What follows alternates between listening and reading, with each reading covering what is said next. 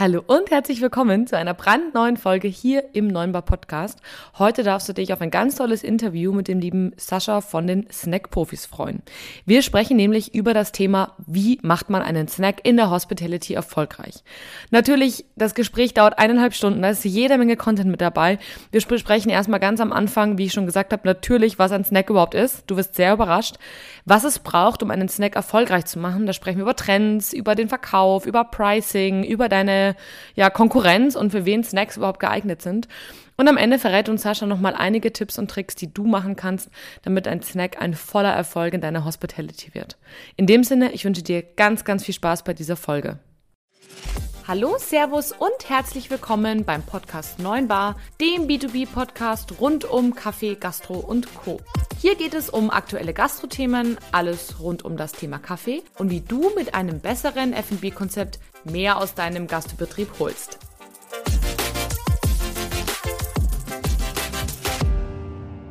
Hallo lieber Sascha, schön, dass du hier bist bei mir im Neunbar Podcast.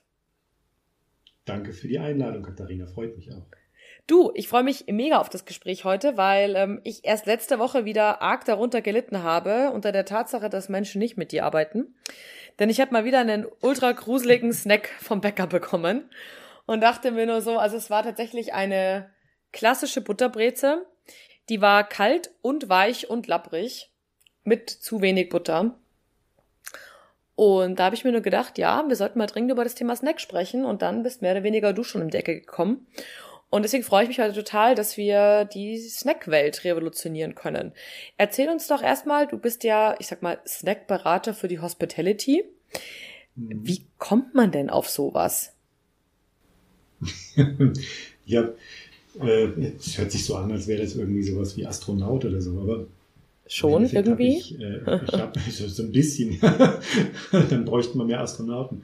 Ich habe ich hab äh, eine ganz, ganz klassische Kochausbildung gemacht. Also ich habe im Hause Schubeck gelernt, was jetzt heutzutage nicht unbedingt mehr äh, repräsentativ und, und werbefähig ist. Aber damals war es gut für den Lebenslauf und auch für die, äh, für die Fähigkeiten, die man mitnimmt. Ähm, habe einige ja, ganz klassisch bewegte und abwechslungsreiche Jahre in der Küche hinter mir, in allen Stationen von gehobener Gastronomie über Wirtshausküche etc.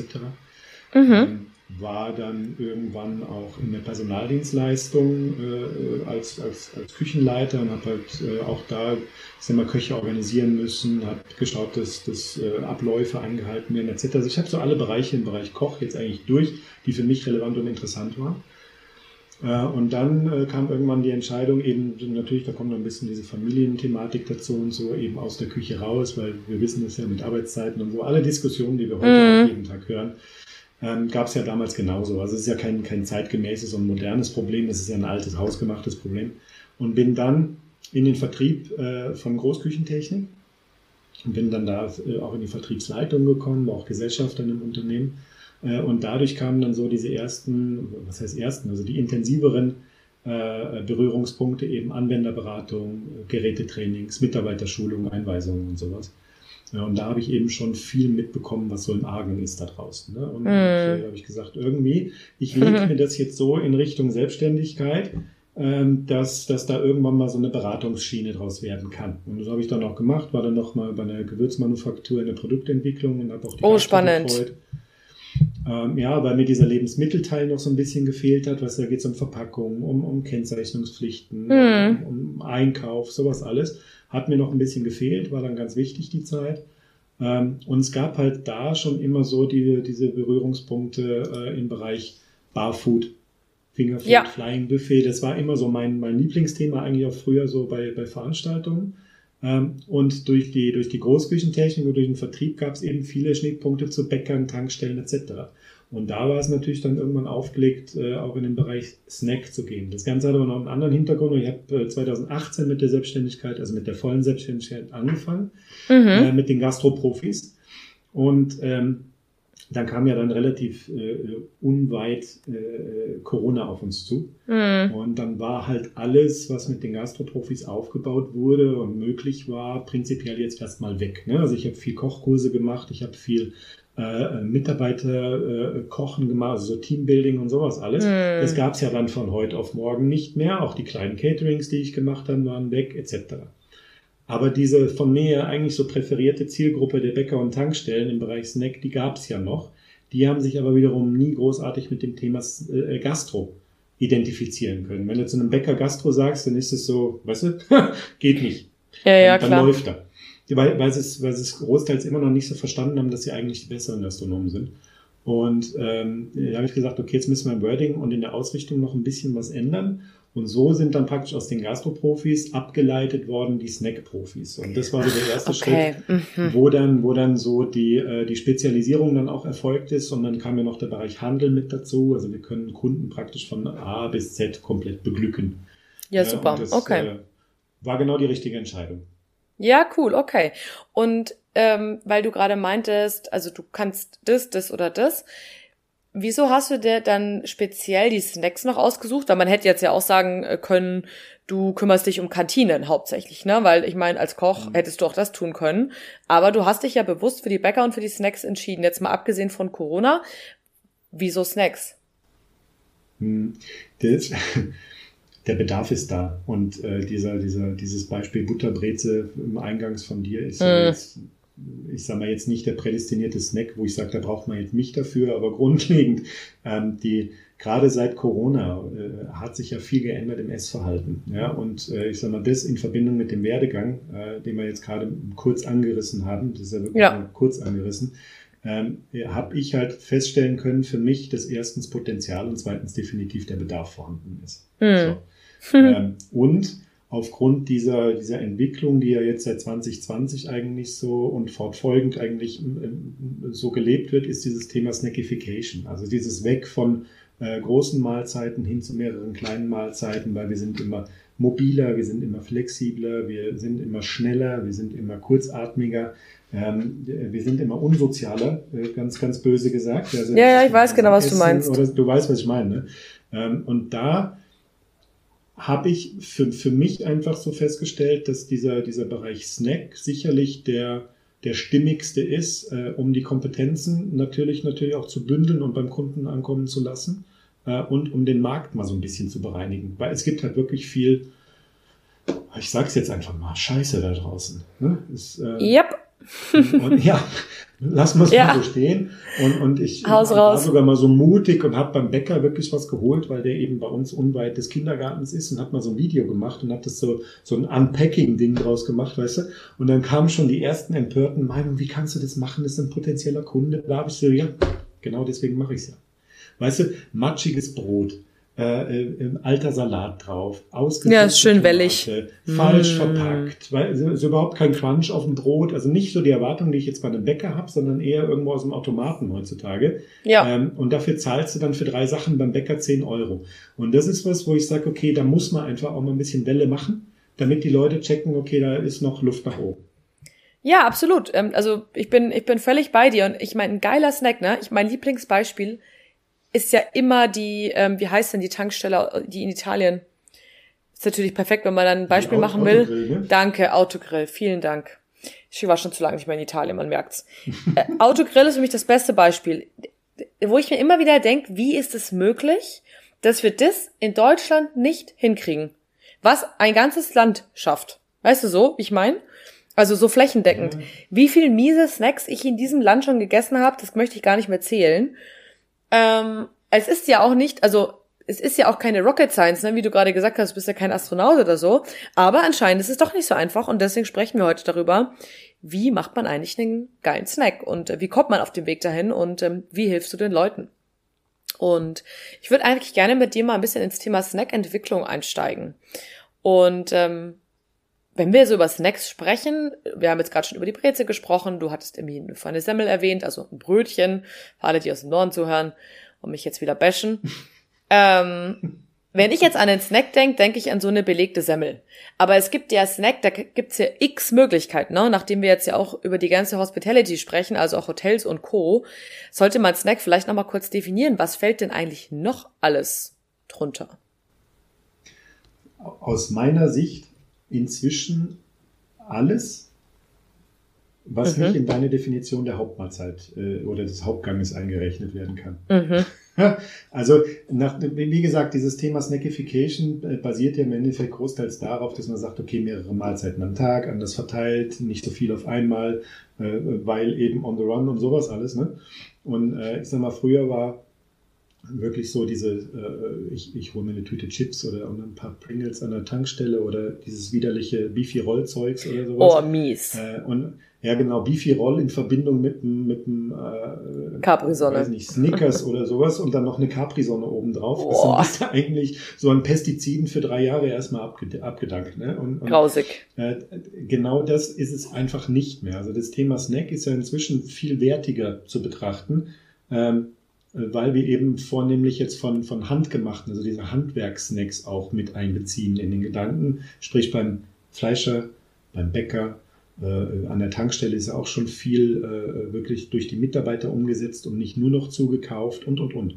Äh, und das, das ist eigentlich so die neue Definition aus meiner Sicht von Snacks. Da gibt's jetzt wahrscheinlich wieder viele, oh, bla, bla. Du weißt, ein schlauer Mensch hat man zu mir gesagt, selbst wenn du übers Wasser laufen kannst, gibt's immer noch genug Deppen, die sich aufregen, dass du nicht schwimmst. Ja, nach, wir, ja. Äh, wurscht, was wir heute sagen, wird nicht äh, jedem passen und wird nicht in, in jedermanns Meinung äh, passen, aber aus meiner Sicht ist alles ein Snack, was in irgendeiner Art und Weise in kleiner Portion unterwegs oder zwischendurch verspeist werden kann. So, Punkt. Inzwischen definieren manche ja auch so ein, so Currywurst mit Pommes als Snack, finde ich komplett falsch. Ja, ja das, das ist, finde ich, zu groß, ja. Genau, das ist eine mhm. volle Mahlzeit, das ist kein Snack. Äh, aber alles, was ich so jetzt an Brotsnack oder diese voll konvenienten Snacks, wie ich an den Tankstellen finde, diese Geflügelrollen im Blätterteig und sowas alles, das ist Snack. Mm, okay, ja. gut. Also alles, was eine Minimalzeit ist, das man auch gut von unterwegs verzehren kann und kein Hauptgericht ist. Okay. Gut, das ist auf jeden Fall schon mal äh, sehr spannend, weil das ja die Welt auch noch mal ein bisschen öffnet. Und ähm, ihr dürft jetzt da draußen auch euren Kopf ein bisschen öffnen zu dem Thema, ähm, weil wir sprechen jetzt mal ein bisschen über Herausforderungen. Du hast ja verschiedene Kunden aus verschiedenen Zielgruppen und auch hier die Podcast-Hörer kommen ja aus verschiedensten Bereichen, von Hotel über Café, über Restaurant, ähm, ja, über Bäcker. Was sind denn so die Top-Gründe, warum Kunden denn zu dir kommen und sagen, hey du, ich brauche mal deine Hilfe? Viele, viele stehen an. Der, mhm der Bäcker hat eine unglaubliche Kompetenz, was sein, sein, Handwerk angeht. Mhm. Ähm, äh, das, da halte ich es ganz mit äh, Tim Melzer. Also ich bin Koch und kein Bäcker und das ist auch gut so. Und ich würde mich auch nie in die Kompetenz und die Kernkompetenz des Bäckers einmischen wollen. Aber seine Kernkompetenz hört dann aber auch nach dem Backen in der Regel auf. Und das merkt man eben häufig. Also dieser kreative Zugang oder dieser gastronomische mhm. Zugang, den ich ja, ich sag mal, gerade wenn ich jetzt von mehreren Filialen spreche, weißt du, rede ich von zentraler Produktion, rede ich von Filialproduktion. Ja klar, riesen, riesen Unterschied. Faktoren. Genau. Und jetzt, jetzt, jetzt haben wir äh, überall immer das, das Thema Mitarbeiter. Ja, das äh, ist ja wurscht, wo du hingehst. Ne? Äh, du wirst äh, praktisch auf der Straße schon angesprochen, ob du jetzt gerade mal einen Mitarbeiter hast oder sowas. Ähm, wir haben sie ja nicht mehr. Sie sind praktisch faktisch nicht mehr vorhanden. So, jetzt muss der Chef sich dann um alles kümmern. Weißt du, Organisation. Er muss das Zeug einkaufen. Er muss es vordefinieren. Er muss es bestenfalls in die Theke legen. Er muss es denen vormachen und, und, und. Und das ist häufig die Situation, wo sie sagen, okay, ich muss mitstinken können am Markt. Wenn ich, wenn ich auf den Zug jetzt nicht aufspringe, dann fahre ich per Anhalter irgendwann in den nächsten Jahren. Mhm, aber in die ähm, falsche Richtung. ja, ja, genau, richtig. Ne? Und die, äh, die Gestaltung und die Umsetzungsmöglichkeit, die ist halt häufig nicht gegeben. Ja? Mhm. Ähm, die Kreativität im Speisenbereich, das ist nicht die Kernkompetenz, das ist einfach so. Und da freuen sich dann inzwischen die Handwerksbetriebe, äh, oder auch die verarbeitenden Betriebe wie jetzt Tankstellen oder sowas. Wir betreuen jetzt inzwischen auch schon die, die, die zweite Kette und, und haben auch einzelne Läden, ähm, wo, wir, wo wir eben da die Mitarbeiter brutal unterstützen in die Richtung. Ja? Also gerade dieser Faktor Kreativität und, und Warenpräsentation, das ist was, das muss der Bäcker nicht unbedingt können und er muss auch nicht die zeitlichen Kapazitäten dafür haben. So. Äh, der dritte Faktor ist der Faktor Neugierde. Ja, weil viele natürlich mitbekommen, mhm. ah, da geht was, da tut sich was, viele verkaufen was anderes, äh, es gibt so viele konveniente Produkte oder Zukaufprodukte etc. Wie kann man das denn? Und weißt du? Äh, und der vierte Faktor ist der Faktor Empfehlungen. Das ist natürlich jetzt, ich sag mal, sowohl für euch als auch für uns natürlich immer der schönste Faktor. Hm, ja klar, natürlich. Aber am Ende des Tages haben die ja dann draufzählen die gleichen Herausforderungen. Ne? Also wie kommen sie zu dir? Okay, über eine Empfehlung, aber am Ende haben sie ja trotzdem eine wahrscheinlich der anderen ähm, Herausforderungen ja. genauso. Ähm, wir haben jetzt viel über Bäcker auch schon gesprochen. Allerdings stelle ich auch fest, dass Hotels zum Beispiel und die klassische Gastronomie, die außerhalb ihrer Zeiten trotzdem was anbieten wollen. Also ich hatte jetzt zum Beispiel vor kurzem eine Anfrage von einem Hotel in München, die wollen irgendwann ihren Frühstücksbereich umbauen und haben festgestellt, hey, bei uns frühstücken irgendwie voll viele nicht, wir sind ein Business-Hotel, die haben nicht so viel Zeit, aber die kaufen sich halt dann was bei der Tanke nebenan. So, jetzt sind die natürlich auf die Idee gekommen im Hotel, Mensch, wir könnten ja auch was machen, ne? Also dann kaufen sie es lieber bei uns. Ein Kaffee schnell und äh, irgendwas mit Belegtes dazu. Das ist ja auch so, so eine typische Situation, wo du wieder ins Spiel kommen kannst. Oder mhm ich sag jetzt mal, in, ich war jetzt im Urlaub auf Kreta in einem in einem, in einem richtig coolen, ich sag mal so Café-Restaurant, also so, ja, ich weiß gar nicht, wie man das beschreiben soll, es war eigentlich eher ein Café, aber mit so einem Mittagstisch, eine Tagesbar.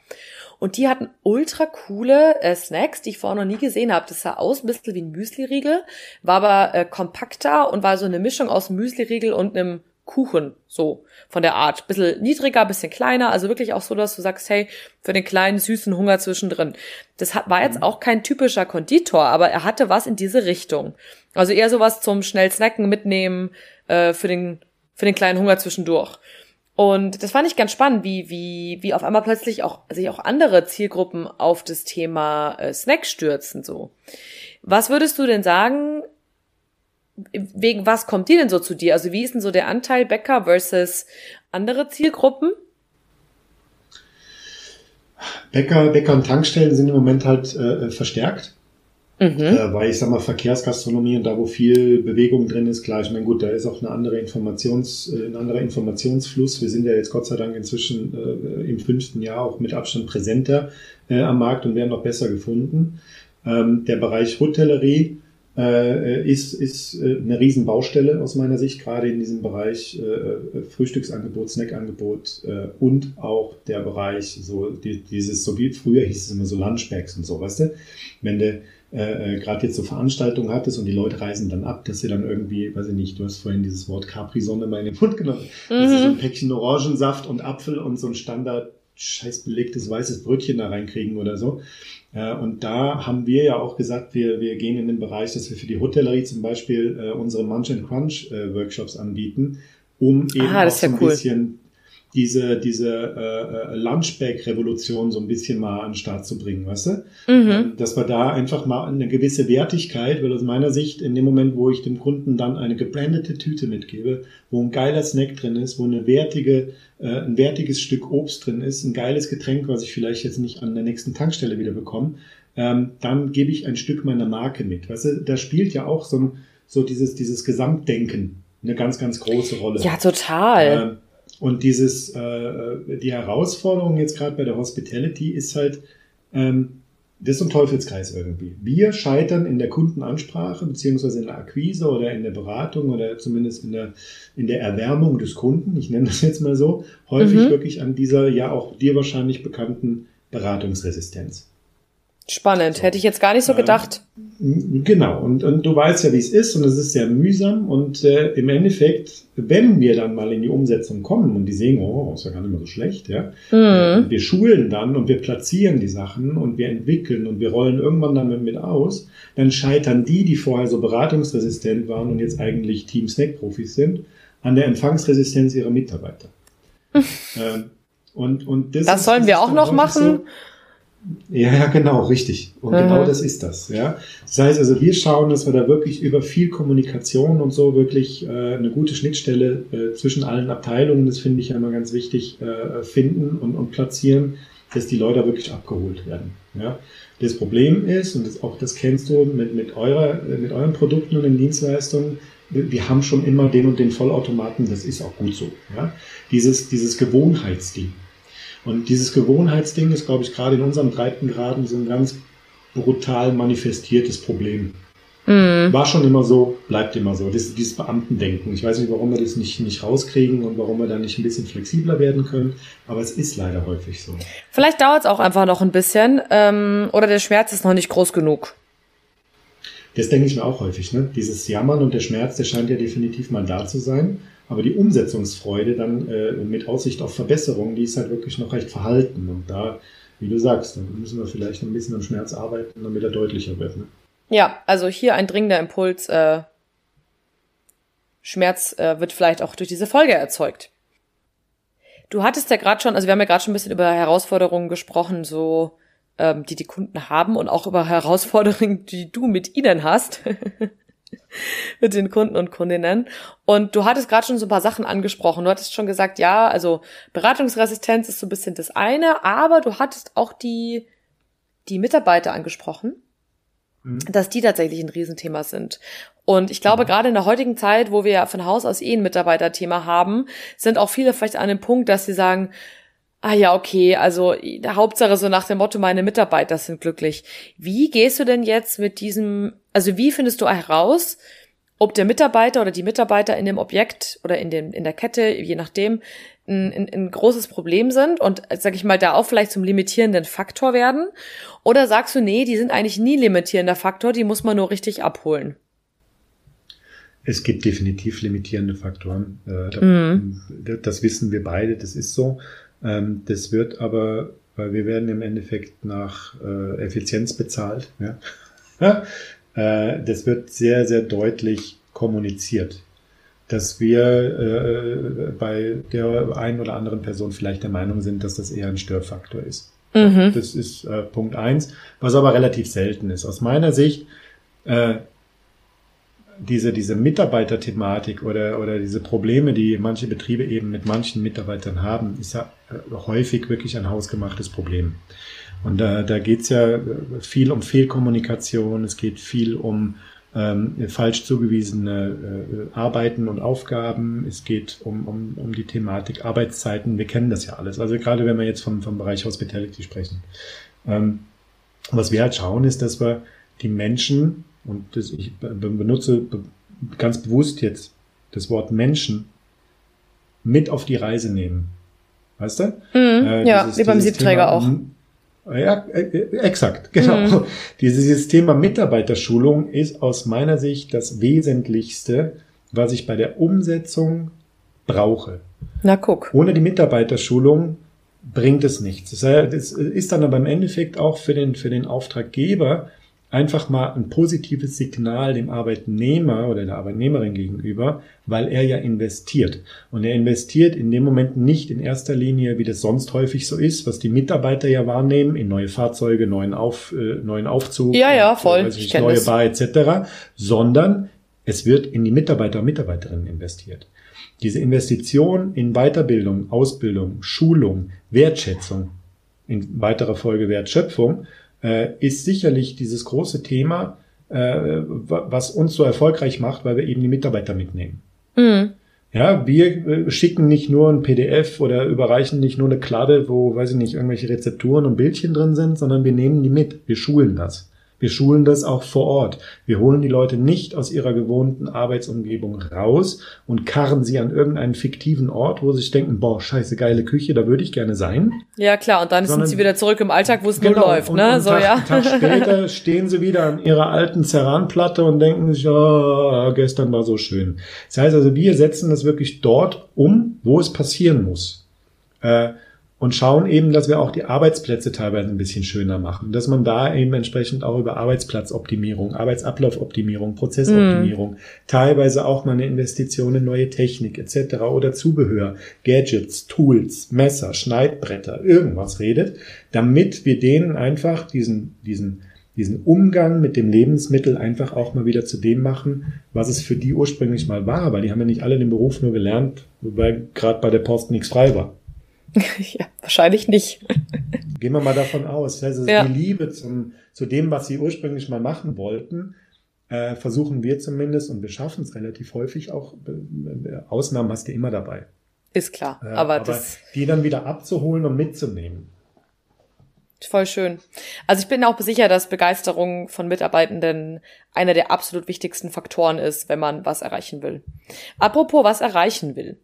Ähm, lass uns mal ein bisschen über Strategie sprechen. Du hattest äh, auf deiner Homepage schon angeteasert, dass ihr in mehreren Schritten sozusagen auf dem Weg zum neuen Snack-Produkt sozusagen euch fortbewegt. Mm, wie gehst du denn jetzt vor bei der Beratung von Hospitality-Betrieben? Wie muss ich mir den, den Prozess vorstellen? Ist eigentlich immer, immer ein sehr strukturierter Prozess, weil er natürlich auch, ich sag mal, zeitlich optimiert äh, funktionieren muss und er muss vor allen Dingen nachvollziehbar für alle Beteiligten sein. Wie lange dauert ähm, sowas, wenn du das schon ansprichst? Ja, zwischen und.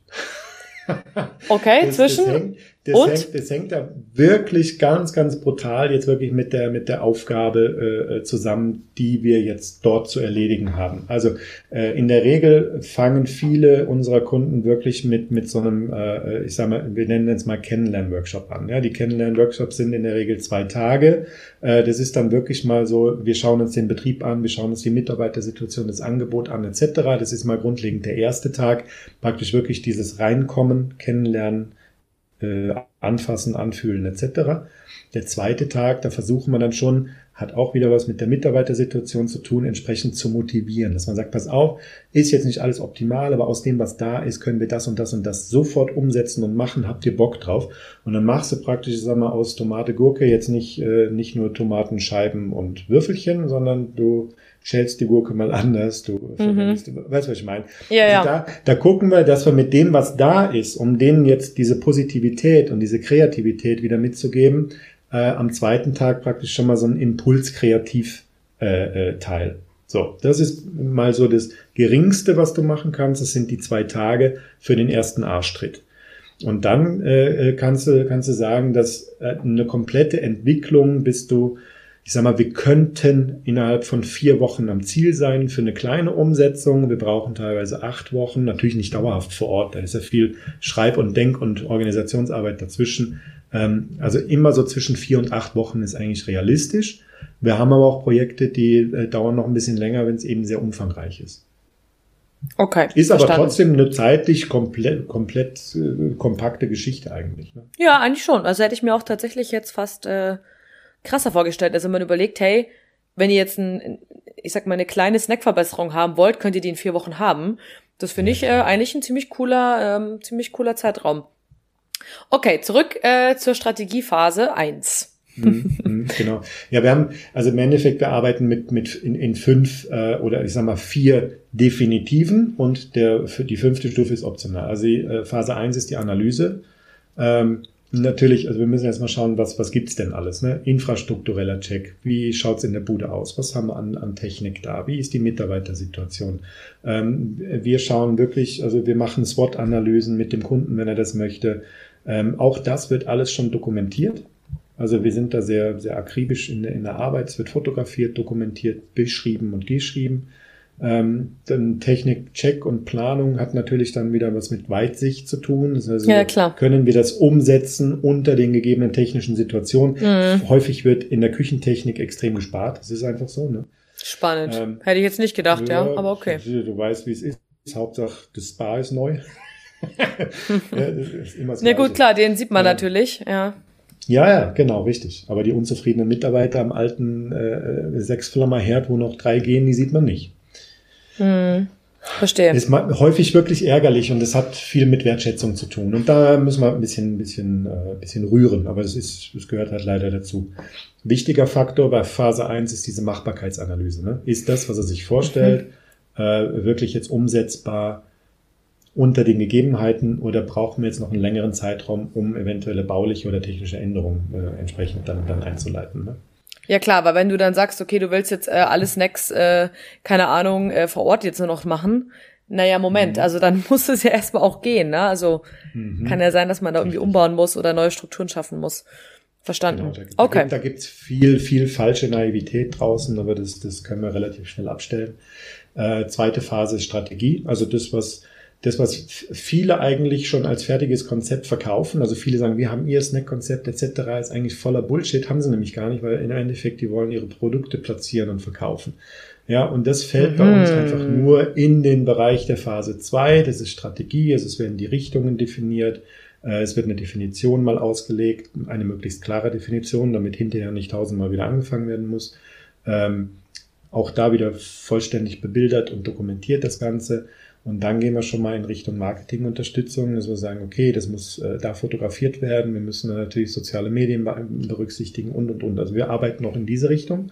Super äh, wichtig. Vorteil Ja, ein Riesenvorteil für, für unsere Kunden ist, wir machen auch das komplette Bildmaterial selber. Das heißt, wir sind nicht auf ah, zusätzlichen Fotografen oder sowas angewiesen. Also mhm. selbst die Settings oder sowas können wir komplett abbilden. Mit Licht, mit Kamera, mit Deko, mit allem Scheiß. Also äh, wir, wir rücken notfalls mit einer kompletten Armada an Technik an, um das Ganze dann auch entsprechend zu platzieren. Ja, okay, cool. Das ähm, kann ich mir tatsächlich gut vorstellen, weil das ist ja das nächste, ne? Du hast es dann und dann muss es aber schön gemacht werden für außen und spätestens dann beißt sich äh, die Katze wieder in den Schwanz, weil spätestens genau. da brauchst du dann Fotografen und dann hast du das wieder nicht und das ist immer so, äh, ja. Richtig, ja. Und wenn zum Beispiel die Kunden dann sagen, na, wir haben ja nur die Handys und so, dann wird denen wenigstens da mitgegeben, wie sie am besten dann die Produkte mit den Handys wenigstens äh, äh platzieren, fotografieren, sowas alles. Also das, da, da kümmern wir uns auch drum. Ah, cool, ach, das ähm, macht ihr auch das, wenn die Leute quasi ja, sagen, hey, wir entwickeln jetzt in Zukunft weiter selber welche, wie, wie können wir das dann in Zukunft besser machen, wenn ihr nicht mehr da seid, so? Das heißt, erklärt ihr den auch. Ach, das ist ja super. Okay, natürlich. sehr spannend. Ja, wobei natürlich immer unser Ansinnen ist, den Kunden langfristig zu betreuen, aber ich muss ihm ja alle Möglichkeiten geben. Und das, mhm. das hat was bei mir einfach mit einer wertschätzenden Zusammenarbeit zu tun. Äh, ich verkaufe ihm nicht was, wo er nicht mehr rauskommt aus der Nummer. Ja, ich muss ihm immer die Option lassen, auch selbstständig im Nachgang zu arbeiten. Für sich, mit seinen hm. Mitarbeitern, Mitarbeitern. Ja, klar, natürlich. Klar. Was bringt's denn, wenn es nur funktioniert, wenn du da bist? Bist ja nicht jeden Tag da. Oder ja, ihr. Richtig. Ja. Genau. Ähm, Kreation wäre dann äh, die nächste Phase. Also dann äh, reden wir wirklich von der, von der, ja, die konkrete Umsetzung. Ja, also mhm. äh, es wird dann wirklich definiert, wie hat's auszuschauen, wo hat's zu liegen, mhm. in welcher Menge, wann, wo, wie.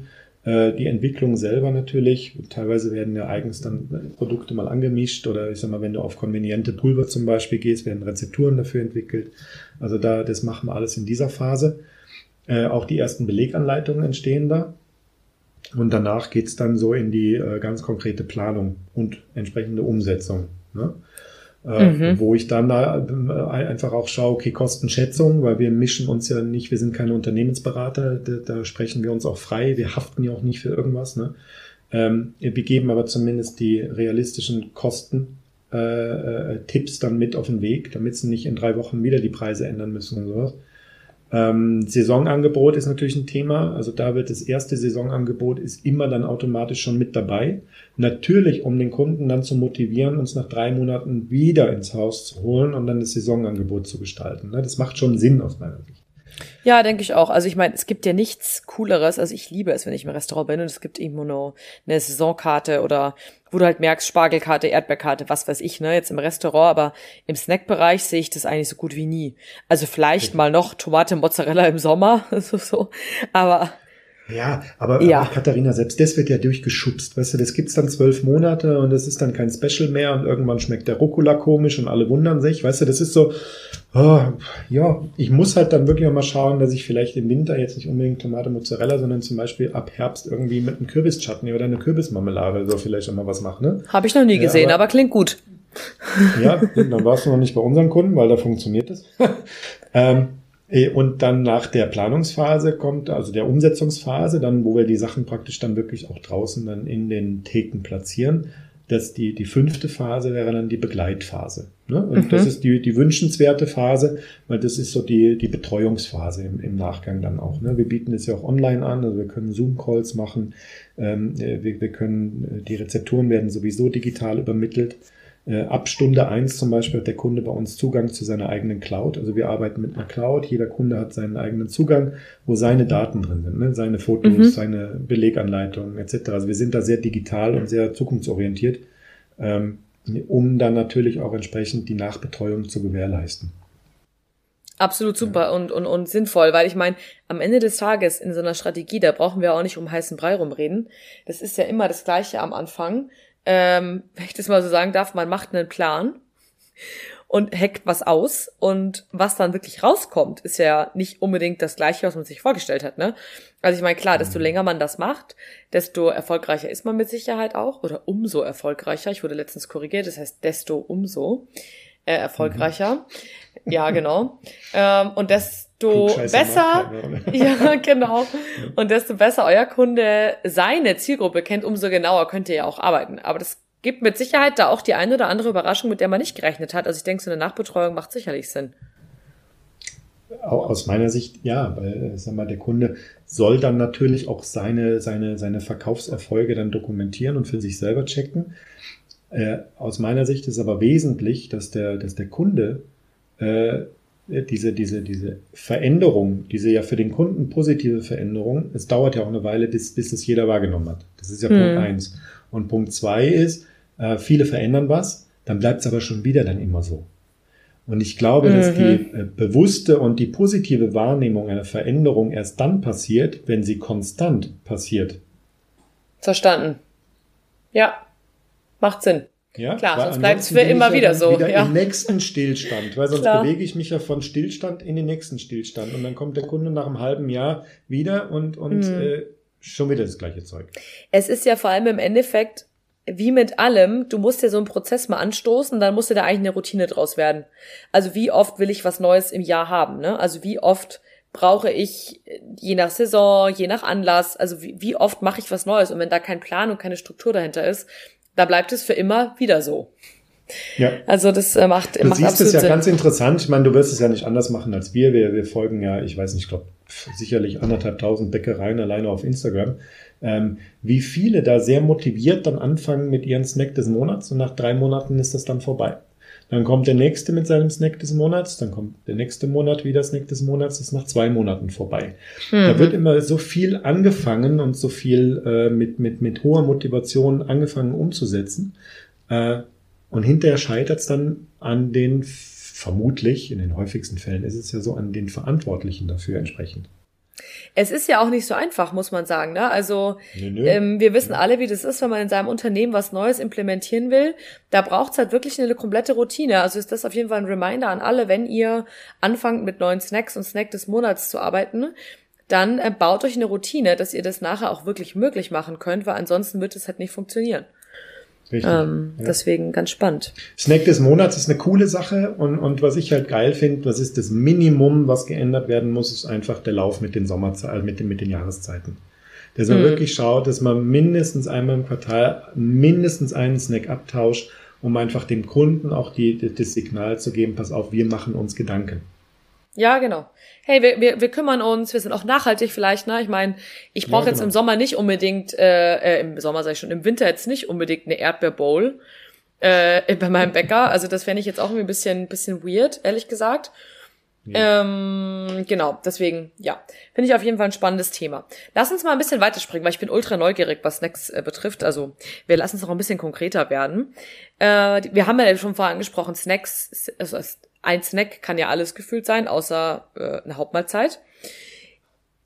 Jetzt ist es ja aber so, dass es ja wahrscheinlich völlig unterschiedlich ist, ob man jetzt über die Hospitality spricht, also Hotel, ähm, Café, Restaurant äh, oder Tankstelle oder Bäcker oder vielleicht auch Krankenhaus. Auch da, glaube ich, sind Snacks, so Kaffeekuchen haben die ja auch immer als Thema.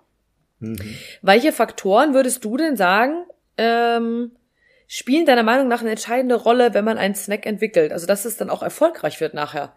Also was ist denn da wirklich wichtig dabei bei der Entwicklung?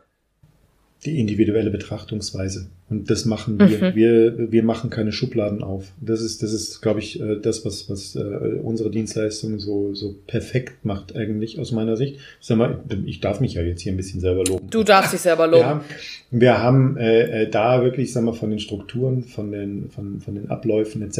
sind wir, sind wir sehr individuell unterwegs und sehr gut aufgestellt inzwischen. Ähm, und da natürlich, die Hospitality ist, anders. Ne? Es ist noch ein bisschen anders zu betrachten als Tankstelle oder Bäcker. Tankstelle als Verkehrsgastronomie ist sowieso nochmal anders. Der Bäcker als äh, stellenweise Nahversorger ist auch nochmal anders zu betrachten. Da reden wir auch viel von äh, Umfeldbeobachtung. Ja, habe ich viele Schulen, habe ich jetzt, was ist denn auch so, so Faktoren, die jetzt nicht unwesentlich sind. Ja, klar. Und äh, hier sind wir sehr individuell und, und betrachten ganz detailliert die Zielgruppe. Snacks und Barfood ist natürlich, äh, ich sag mal, das geht miteinander einher, äh, weil ich sehr gut kombinieren kann innerhalb eines Hauses. Man muss sich nur Gedanken darüber machen, weil ich will ja nicht äh, 20 Themen anfangen und dafür 24 Produktionsbeginne irgendwo dann irgendwo mal haben, sondern ich möchte am bestenfalls einmal produzieren und damit drei Sachen abdecken können. Ja, klar. Deswegen äh, ist es sicherlich nicht verkehrt, wenn man sich da mal so ein Gesamtbild drüber macht. Und dann ist eben, äh, wir helfen ja, es gibt ja, es gibt ja Kunden, haben wir sogar Schubladenbestückungspläne. Also wir, wir können ja in alle Richtungen komplett vorkauen. Wir können auch sagen, Schublade 1, Fach 1 ist das und das drin. Also selbst das machen wir ja, um da entsprechend auch beim Mitarbeiterwechsel äh, einfach nicht wieder eine Unruhe reinzubringen. Es muss immer Struktur. Warum funktioniert McDonald's? Warum funktioniert Burger King? Ja, was immer gleich System, ist. Weil dieser systemgastronomische Ansatz aus meiner Sicht genau der richtige ist. Ja, voll. Ist also ich so. bin, ich bin, ja. ich bin völlig äh, bei dir. Hat jetzt nichts, äh, hat jetzt nichts damit zu tun, dass wir auf Backerl aufreißen oder Tüten aufreißen stehen oder sowas. Überhaupt nicht. Aber der Ansatz, dieser strukturierte systemgastronomische Ansatz ist das, was wir transportieren sollten in eben leider noch großteils unstrukturierte Betriebe, um eine gewisse Gleichmäßigkeit dem Gast gegenüber zu präsentieren. So, und das ist einfach das, was wir gerne machen. Das heißt, wir definieren, wer wann wo was umsetzt, wir definieren, wer wann wo was ausgibt oder erwärmt. Und das ist genau das, was eben diesen Unterschied äh, zwischen den einzelnen Sparten dann auch rechtfertigt. Ja, weil da ist der Arbeitsablauf und die Produktionswege einfach anders. Ja klar, also am Ende des Tages das Wichtige ist quasi, um, damit es erfolgreich wird, muss ganz individuell auf die jeweiligen, sag ich mal, Bedürfnisse äh, eingegangen werden, in Anführungsstrichen. Mhm. Ähm, lass uns da noch mal, lass uns da noch mal ein bisschen genauer drauf eingehen. Und zwar über diese individuellen Geschichten. Was sind denn so, also wir, wir wünschen uns natürlich jetzt, dass alle Gastronomieobjekte in ganz Deutschland, die diesen Podcast hören, sagen, Sascha, ohne dich schaffen wir es nicht können wir bitte jetzt sofort mit dir arbeiten? Also gestern. Das wünschen wir uns natürlich. Aber wir werden wahrscheinlich auch äh, die Situation hinnehmen müssen, dass der eine oder andere sagt, ich probiere es jetzt mal selbst. Wie ist denn das? Ja. Auf welche Faktoren, also welche dieser individuellen Faktoren, was sind das für welche? Also Zielgruppe, du hattest gerade schon angesprochen, sind da Schulen und so. Also jetzt mal angenommen, ist ja mal egal, ob wir jetzt sagen Bäcker oder ein Tagescafé, ja? Wir nehmen jetzt von mir aus mal den Bäcker und können dann nachher noch ein äh, noch ein Tageskaffee-Beispiel machen. Auf welche Faktoren gibst du denn da Acht? Was sind denn so typische Sachen? Hm. Also nochmal ganz kurz zu dem Satz, er versucht es jetzt erstmal selber. Das kann ich dir sagen, wenn es die letzten sieben Jahre nicht geschafft hat, dann schafft es jetzt auch nicht. So. Ja, eben. So viel, zu dem, so, genau, so viel zu dem Thema selber umsetzen. Es wird sich nichts ändern. Es wird sich nichts ändern. Ist einfach so. Und in dem Moment, wo ich auch nichts ausgebe für die Veränderung, habe ich auch keinen Umsetzungszwang. Hört sich komisch an, ist aber so. Das ist eine gewisse Wertigkeit. Wir sind Dienstleister, wir werden bezahlt. In dem Moment, wo er uns bezahlt, hat er einen Umsetzungszwang. Ja, das, ja klar, weil da ist ja jemand, der im Nacken hängt. Exakt, genau. Yep. Also das, das mal zu dem, zu dem Punkt, dann setzt das selber um. Nee, wird nicht funktionieren, weil sonst hätte er es ja schon gemacht. Na gut, ähm, manche Menschen übernehmen ja auch erst Läden, beziehungsweise es gibt jemand, der neu in der Position einsteigt und extra dafür kommt. Ne? Also auch das muss man ja sehen. Ja, ja, das. Ähm, den würde ich schon klar. zumindest die Chance geben. Den, na klar, aber wenn wir jetzt von den bestehenden Sachen äh, sprechen, wo wir dann eben von Veränderungen sprechen, da wird es äh, genauso wenig funktionieren wie vorher. Neue Sachen natürlich, klar, das ist immer cool, ähm, äh, wenn da jemand Motiviertes kommt, der dann versucht, da entsprechend ein bisschen frischen Wind reinzubringen, ist gut. Ähm, die bei, bei, bei Hotels versuchen, also diese, diese unterschiedliche Betrachtungsweise, wir haben jetzt schon zwei, dreimal das, das Thema angeschnitten, ähm, nachdem wir ja nie eine Schublade aufmachen und uns das immer anschauen. Bei Hotels versuchen wir grundsätzlich immer diese Brücken zu schlagen äh, zwischen den relevanten Abteilungen. Mhm. Äh, Küche, Bar, Rezeption zum Beispiel. Ja? Ähm, beim Bäcker ist es sicherlich nicht unwesentlich, ähm, Einkauf, Produktion, Verkauf äh, mit allen einfach zu sprechen und alle mit ins Boot zu holen und alle zu involvieren in das Ganze, äh, damit auch keiner überstimmt wird und wir hinterher wieder dieses Problem der Mitarbeiterthematik haben. Ne? Mhm. Also das ist ähm, Faktor eins. Hol alle ins Boot, die wichtig sind.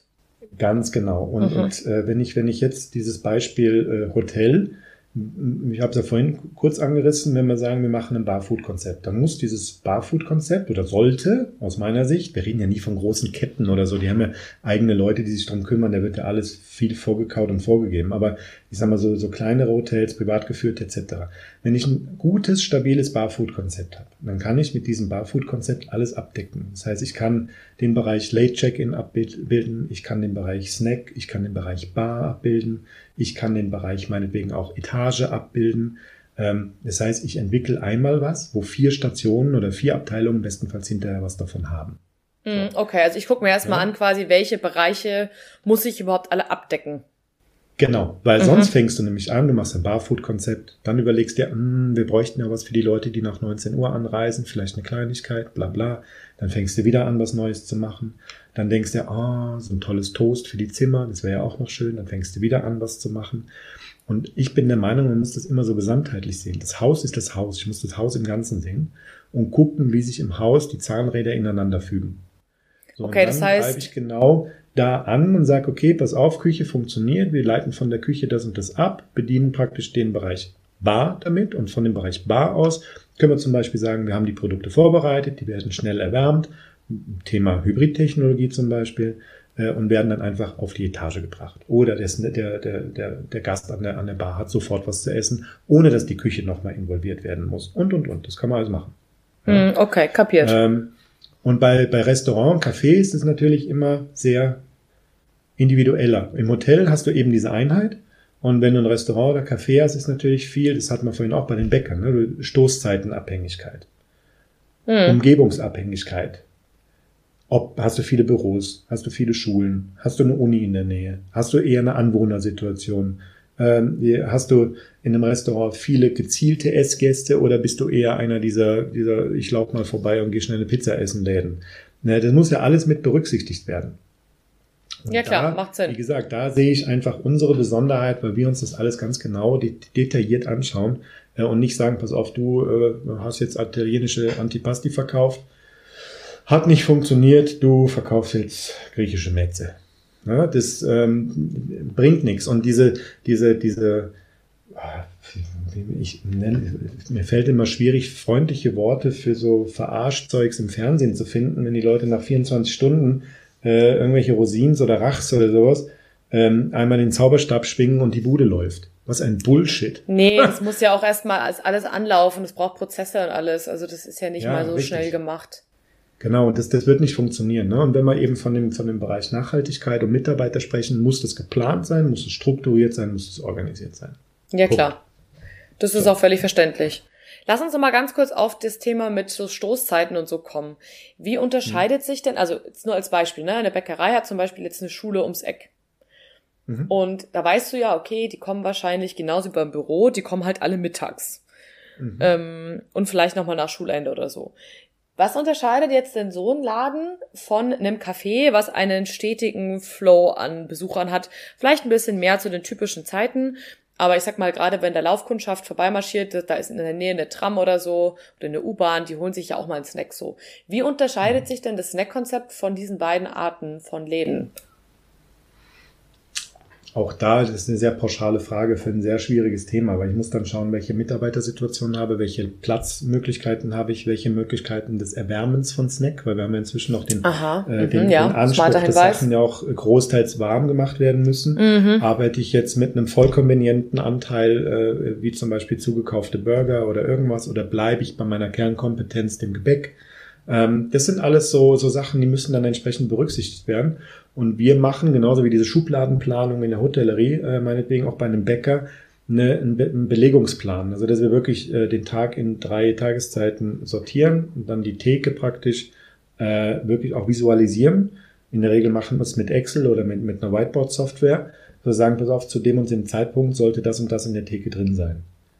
Mhm. Äh, die und die Menge von dem und dem Produkt. Um die und die Uhrzeit brauchen wir dieses Produkt nicht, weil wir ersetzen während dieser Zeit auf, du weißt, was ich meine. Ja, ja, klar. Genau so muss ich da wieder ganz, ganz bewusst an diese Stoßzeiten und Zielgruppenthematik einfach drangehen. Okay, kapiert. Klar, macht natürlich einen riesen Unterschied, wenn ich gar keinen Platz habe, dann kann ich natürlich auch genau. gar nicht so viel vorbereiten. Dann muss ich natürlich mit einem anderen Produkt rangehen, als wenn ich eine riesige Theke habe, ne, wo ich halt einfach Sachen reinpacken äh, kann. Okay, aber da haben wir zumindest schon mal einige äh, Faktoren äh, angesprochen. Du sprichst auch immer wieder das Thema Personal an. Äh, also ich, ich frage jetzt das, ist das größte Thema im Moment. Ich, also, genau, ich frage jetzt einfach mal so doof, ja. Vielleicht äh, kannst du das irgendwie uns einmal äh, ja auch uns Zuhörern beantworten. Nach welchen Kriterien, ich sage jetzt mal, beurteilst du, und ich meine jetzt nicht den Wert der Menschen, das ist mir hier ganz wichtig zu erwähnen, sondern nach welchen Kriterien beurteilst du denn Personal? in deinem Zusammenhang? Ob er oder sie Bock auf die Geschichte hat. Aber das ist ja mehrere, muss, ne? Also muss, Also ja, eine Filialisten? Ganz, ganz wichtig ist, dass äh, äh, Verkaufspersonal im Laufe äh, der relativ schnell im Laufe der Zusammenarbeit eher zu einem Fan wird als zu einem Arbeitnehmer. Ähm, die, die müssen, die müssen wirklich hinter der Geschichte stehen. Die müssen hinter dem Laden stehen. Die müssen, weißt du, der erste Mehrwert, den man sieht, oder der erste bewusste Faktor, den man wahrnimmt, ist natürlich erst die Auslage. Und direkt hinter der Auslage steht äh, äh aus Unternehmersicht ein Stück Personal. Mm. Ist jetzt nicht wertend gemeint, ne? Nee, nee, nee, überhaupt gar, gar nichts davon. Äh, und dann, dann muss ich, muss ich mir jetzt überlegen, äh, was ist mir jetzt wichtiger? Das Stück Personal, was dahinter steht, oder erstmal primär die Auslage? Und dann muss ich einfach schauen, dass genau da eigentlich eine Einheit passiert. Äh, dieses, dieses Stück Personal, ob das jetzt männlich, weiblich, Fachkraft, äh, äh, fremdqualifiziert, äh, nachqualifiziert, überhaupt nicht qualifiziert, bildungsneutral oder irgendwas ist, völlig wurscht, muss hinter dem stehen, was es tun, muss richtig Bock drauf haben. Mhm. Äh, und gerade in dem, in dem äh, Bereich der Snacks haben wir ja häufig äh, diese, diese Thematik, was soll man denn sonst noch machen? Das ist ja eh schon so viel Arbeit und bla und tralala. Ähm, und da merkt man eigentlich häufig, dass man im, im Laufe der Zusammenarbeit relativ zügig eigentlich und häufig auch schon während der ersten zwei Tage bei diesen Kennenlern-Workshops äh, so ein bisschen zum Seelenmülleimer wird. Mhm. Weißt du, die kotzen sich dann erstmal aus. Und wenn sie das getan haben, habe ich einen ganz anderen Angriffspunkt, um sie mitzunehmen auf eine neue, ihnen bis dato nicht so bekannte Reise. Und dann kann ich damit Altes, Gewesenes durchaus auch mal vergessen werden lassen. Hm. Verstehe. Ja. Okay. Und das mhm. ist, das ist der Faktor Mitarbeiter. Der Mitarbeiter ist das, was der, was der Kunde, was der Gast als erstes sieht bewusst. Ja, er spricht mhm. ihn ja an. Es ist wir können ja froh sein, dass das wirklich noch so funktioniert, äh, weil bei denen mit dem goldenen M zum Beispiel, da stehst du erstmal, weiß ich nicht, sechs Minuten an der Tafel, dann funktioniert das Zahlungsgerät wieder nicht. Äh, bis du irgendwann mal dran bist, bist du beim Bäcker eigentlich schon zehnmal wieder aus dem Laden draußen. Hast Kontakt mit einem Menschen gehabt, der hat das Produkt, was er dir eingepackt hat, in die Hand genommen, er hat sie selber eingepackt, er hat dich vielleicht angelächelt und und und. Das ist ein ganz anderer Faktor, dieser Faktor Mensch, und den muss ich einfach wertschätzen lernen. Ja, voll. Nee, finde ich, finde ich auch total, total wichtig. Lass uns doch mal ein bisschen genauer ins Detail gehen, weil ich bin immer so ein Pragmatiker, ich muss das immer alles genau wissen. Wenn du sagst äh, Personal, also jetzt mal angenommen, du hast, also gerade bei einem Filialisten und bei den Bäckern bist du ja mal ganz schnell bei einem Filialisten, hast du ja mhm. die unterschiedlichsten Menschen. Und du hast welche, die mit Sicherheit richtig Bock haben, da was Neues zu machen und mit ganz viel Liebe rangehen, weil die vielleicht auch zu Hause ihr Essen immer total schön dekorieren.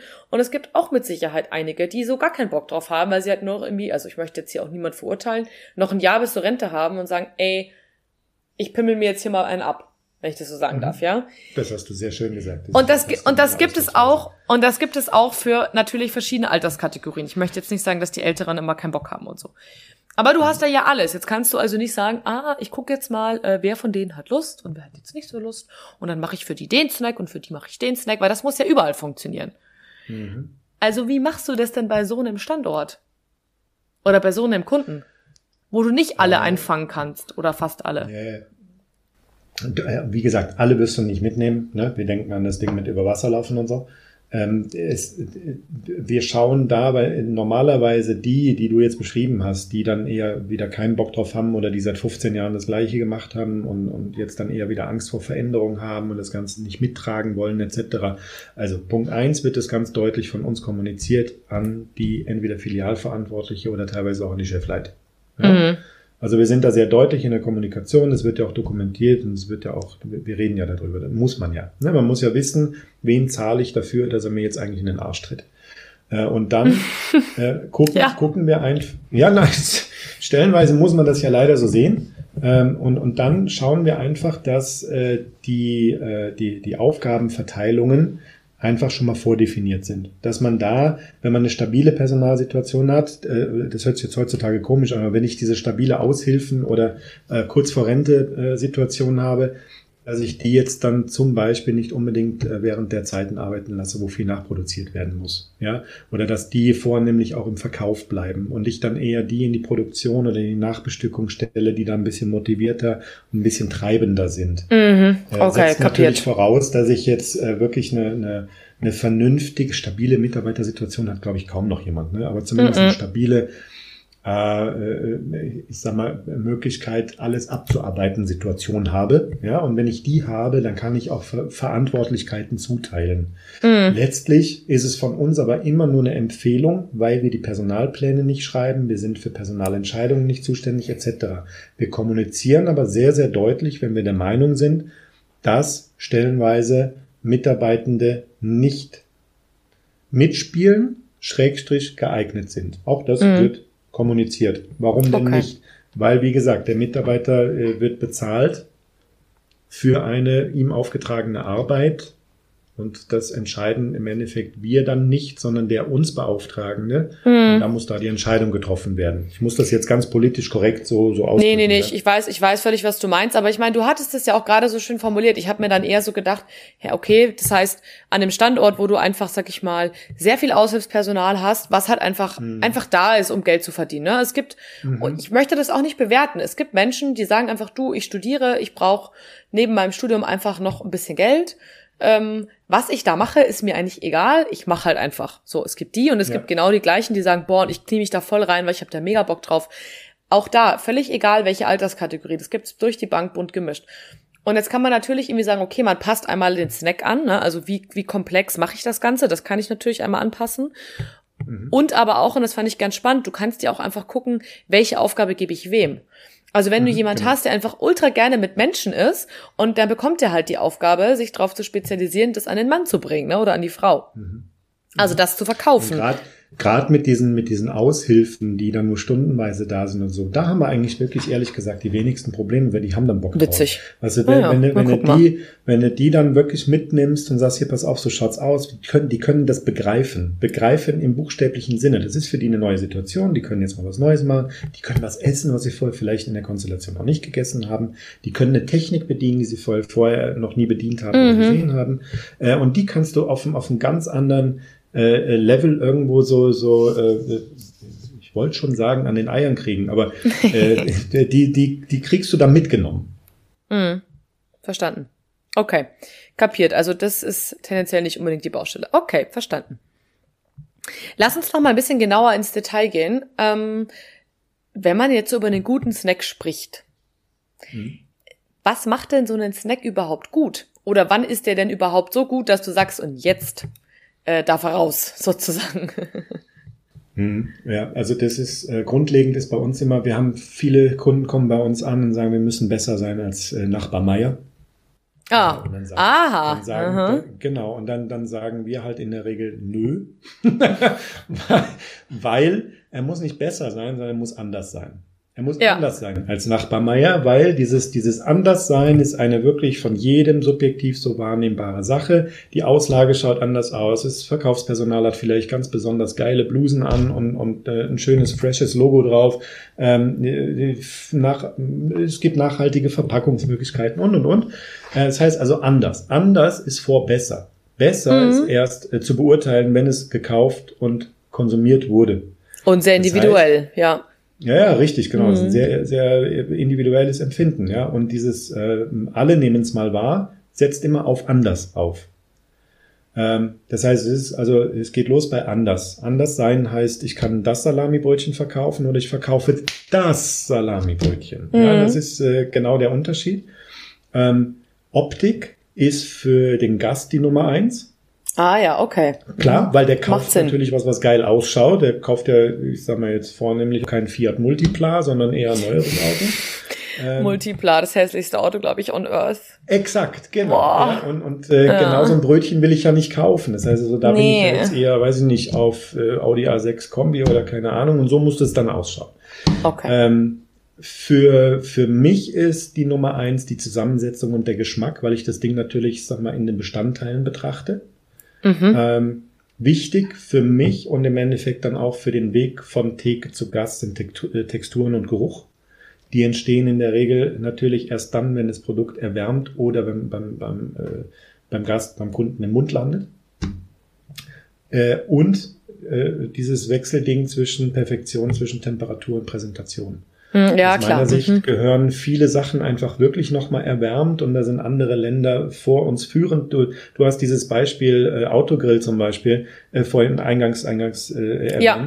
Wenn du da ein Panini kaufst, da fragt dich kein Mensch, soll ich dir das mal kurz warm machen? Du kriegst es heiß, du kriegst es mitgebracht. Da wird nicht diskutiert, du kriegst das Produkt in der bestmöglichen Variante, wofür du auch zahlst. Wir scheißen da immer viel zu wenig, äh, viel zu viel rum und sagen, darf ich es Ihnen warm machen? Da wird diskutiert, warum ich es denn jetzt nicht warm machen soll. Dann wird diskutiert, dass es ja erst in einer Stunde ist. Dann muss ich mir wieder erklären, ja, aber dann ist es wenigstens mal frisch gemacht worden zwischenzeitlich. Was ein Scheiß. Und nicht eiskalt. Und äh. Ich möchte ja das bestmögliche Produkt verkaufen. Und jedes ja, Produkt, was länger in einer Kühltheke, wir schmieren ja zu Hause den Kindern jetzt nicht das Butterbrot und sagen, warte kurz drei Stunden, dann kannst du es essen aus dem Kühlschrank. Ja, äh, nee. Das, das, das ist jetzt nicht der Anspruch, den wir haben. So, und wenn ich es jetzt nicht frisch gemacht verkaufen kann, muss ich wenigstens aus einer Lagersituation heraus das beste Produkt dem Kunden übergeben. Das heißt, es sollte in den meisten Fällen, je nach Belag natürlich, äh, erwärmt werden. So. Hm. Und das ist für mich äh, äh genau dieser, dieser Faktor Perfektion zwischen Temperatur und Präsentation. Ja, das, das ja. kann ich mir gut vorstellen, dass es auf jeden Fall ein spannendes Thema ist, weil ich meine, du kannst es nicht gleich fertig machen, weil ansonsten sieht's halt in zwei Stunden irgendwie lätschig aus. Äh, wenn mhm. du es aber, also Du musst es aber dann ja nochmal warm machen. Das finde ich spannend. Was ich auch ultra spannend finde, ist das Thema Textur. Ich bin totaler Texturenmensch. Für mich ist es mein absolutes Highlight, wenn ich verschiedene Texturen innerhalb eines Essens habe. Also crunchy, äh, weich, mhm. äh, saftig. Das finde ich ultra wichtig. Danke, dass du das angesprochen hast. Das ähm, bedeutet mir viel. yes. ähm, ich, du hattest gerade schon angesprochen ähm, zum Thema der, die Marktbegleiter. Mhm. Das, welche Rolle spielen die? Du hast gesagt, das muss äh, nicht besser sein, das muss anders sein. Möchtest du da mhm. noch mal ein bisschen drauf eingehen, welche Rolle die Marktbegleiter allgemein spielen? das, ich habe ich hab mich da jetzt darauf festgelegt, dass ich keine Mitbewerber, sondern Mitbewunderer habe. Äh, lustig ist ja, ich, ich poste bei LinkedIn, dass ich jetzt bei einer Tankstelle äh, mit ersten von 42 Filialen ausgerollt bin und wir da jetzt praktisch den Proof of Concept. Und was macht der Mitbewerb? Zack, kriegt meine Ansprechpartnerin bei der, bei der Tankstelle direkt mal eine Kontaktanfrage. Und es ist so, äh, diese, diese, diese Armseligkeit ist fast nicht mehr zu überbieten und so Not haben wir es eigentlich nicht. Ja, und das Lustige mhm. ist, dass mhm. unsere Kunden ja mit uns kommunizieren und wir alles erfahren. das ist ja, ja. Oh. also es gibt nicht wirklich viele Dienstleister. Da, da habe ich jetzt, äh, habe ich es besser als ihr, weil ich sage mal, im Bereich Kaffee ist der Markt ja wirklich leider, leider inzwischen auch mit viel Mist voll. Das ist ja, ist ja wirklich traurig, was da teilweise passiert. Ich wollte gerade sagen, du wirst es oft genug sehen, ne? Ja, ja, wirklich ohne, ohne Mist. Also Kaffee ist ein, äh, also nachdem ich ja absoluter bekennender Kaffee-Junkie bin, äh, wir haben ja schon mal ganz kurz drüber gesprochen. Ich, yes. deine, deine Frage heute, bei, heute war es, glaube ich, bei LinkedIn, gell? Mhm, ähm, genau. Wie viel ja, Kaffee genau. trinkst du? die, die, wenn du die letzte Option noch mit, weiß ich nicht, acht Tassen und mehr gegeben hättest, dann wäre ich auch dabei gewesen. Ne? Also das, das läuft bei mir in Dauerschleife. Also du kannst mir eigentlich eine Infusion legen. Ja, und das ist halt traurig. Und da habe ich eben den Vorteil im Gegensatz zu euch, dass ich nicht viel Mitbewerb habe. Ähm, und aus meiner Sicht in, der, äh, in, in dem Umfang und in dem durchdachten System, was wir inzwischen dahinter haben, sind wir einzigartig. Ist so. Weil wir eben diese Sachen wie Foodfotografie, ähm, äh, die, die, das Food Styling, inzwischen die kompletten Werbedienstleistungen äh, äh, komplett selber abbilden können. Also wir haben über Kooperationspartner äh, und über, über die hauseigene Leistung die Möglichkeit, dem Kunden seine Screen Designs zu machen. Wir können Brandings machen. Ähm, wir, wir können einfach alles machen. Vom Werbematerial, äh, wir können Internetseiten, wir können, wir können alles. Hm. Und da sind wir komplett alleine am Markt. Das kann sonst keiner abbilden, außer über das Netzwerk. Und wir können es alleine abbilden. Und eben über Kooperationspartner. So, okay, das kapiert. mal dazu.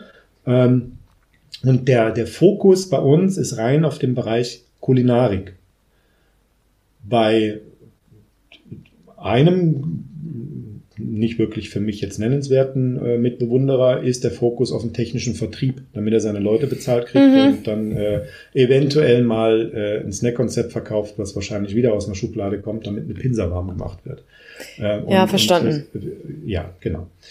Äh, das heißt, du bist ja sind, mehr oder das weniger. Das sind dann die armen Würstchen, die meinen Kunden dann Kontaktanfragen nach meinen Postings schicken. Das sind ah, okay, das macht natürlich Genau, so, so viel zum Thema, zum, zum Thema Mitbewunderer. Aber mein Gott, ist ja völlig in Ordnung. Ja, und ich kenne auch viele Bäcker, die beim, beim Nachbarbäcker einkaufen gehen, beziehungsweise einkaufen lassen, um einfach zu wissen, was haben die jetzt neu. Ich meine, ist ja erstmal, spricht auch, finde ich, erstmal nichts ist dagegen. Legitim, ne, man darf sich legitim. ruhig mal angucken. Also ich muss ja auch mal lachen auf den Messen, wenn ich dann sehe, wie meine Kollegen anderer Brands um uns rumschleichen, wo ich sage, ihr dürft auch mit Namensschild auf unseren Stand kommen, weil A ist das hier eine ja, öffentliche ja, genau. Messe und B kennen wir euch sowieso auch ohne Namensschild. Also kommt doch einfach, lasst uns doch austauschen und hey, dann weiß ich wenigstens, was die anderen Kollegen jetzt Neues am Start haben. Ne? Also ich finde, genau. also das, das zu wissen, finde ich schon wichtig und die Augen von vor, also ich sag mal, von der direkten Konkurrenz, ich nenne die auch immer noch Konkurrenz. Ich weiß nicht, warum das jetzt alle immer so nett ausdrücken müssen. Ich habe damit auch keinen Schmerz. Ich muss schon wissen, was die haben, finde ich. Ich finde das schon wichtig. Und wenn ich sehe, hey, bei dem ist jeden Tag irgendwie der vegane Snack krass ausverkauft, dann macht es vielleicht doch Sinn, einen aufzunehmen, ne? Wenn man ewig lang gehadert hat. Also anschauen kann man sich das ja, solange man es nicht billig ja, nachmacht oder irgendwie Genau das, das, das wäre ja, doof der, der letzte Teil des Satzes gewesen, was sie lassen, kaufen etc., um sich dann praktisch abzuschauen, was sie dann ab der nächsten Woche wieder selber umzusetzen versuchen. Und das ja, okay. ist wieder so ein Ding, das geht, das ist so wieder so ein klassischer Schuss nach hinten. Und das rechtfertigt durchaus wirklich auch mal eine Dienstleistung in Anspruch zu nehmen, zumal, äh, ich sag mal, meine Dienstleistungen sind Betriebsausgaben. ja, das ist, ja, also, die sammeln ja, ja nicht, ja. Meine, ja, ja, klar. Ja, genau, das ist, das ist ja, das ist ja genau das. Ne? Und da muss man sich einfach mal Gedanken drüber machen und sagt, okay, wenigstens mal so, weiß ich nicht, zwei, drei Tage, dass man sagt, man bringt das Ganze mal auf Schiene und dann guckt man mal, wie sich das entwickelt und dann macht man was fettgeiles draus. Ja, klar. Ja, dann brauche ich nicht irgendwelche Mystery Shopper oder sowas losschicken, um zu gucken, was nebenan los ist.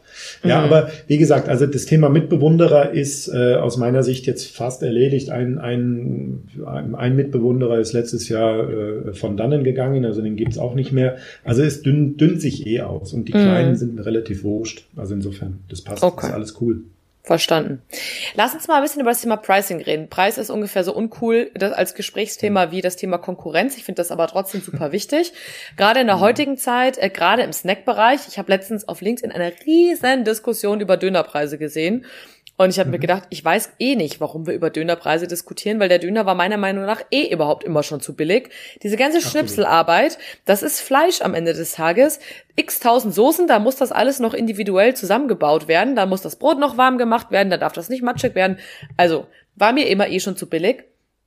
Aber trotzdem merkt man, bei Snacks sind die Leute noch mal irgendwie ein bisschen anders drauf, als jetzt, wenn für die gekocht wird so.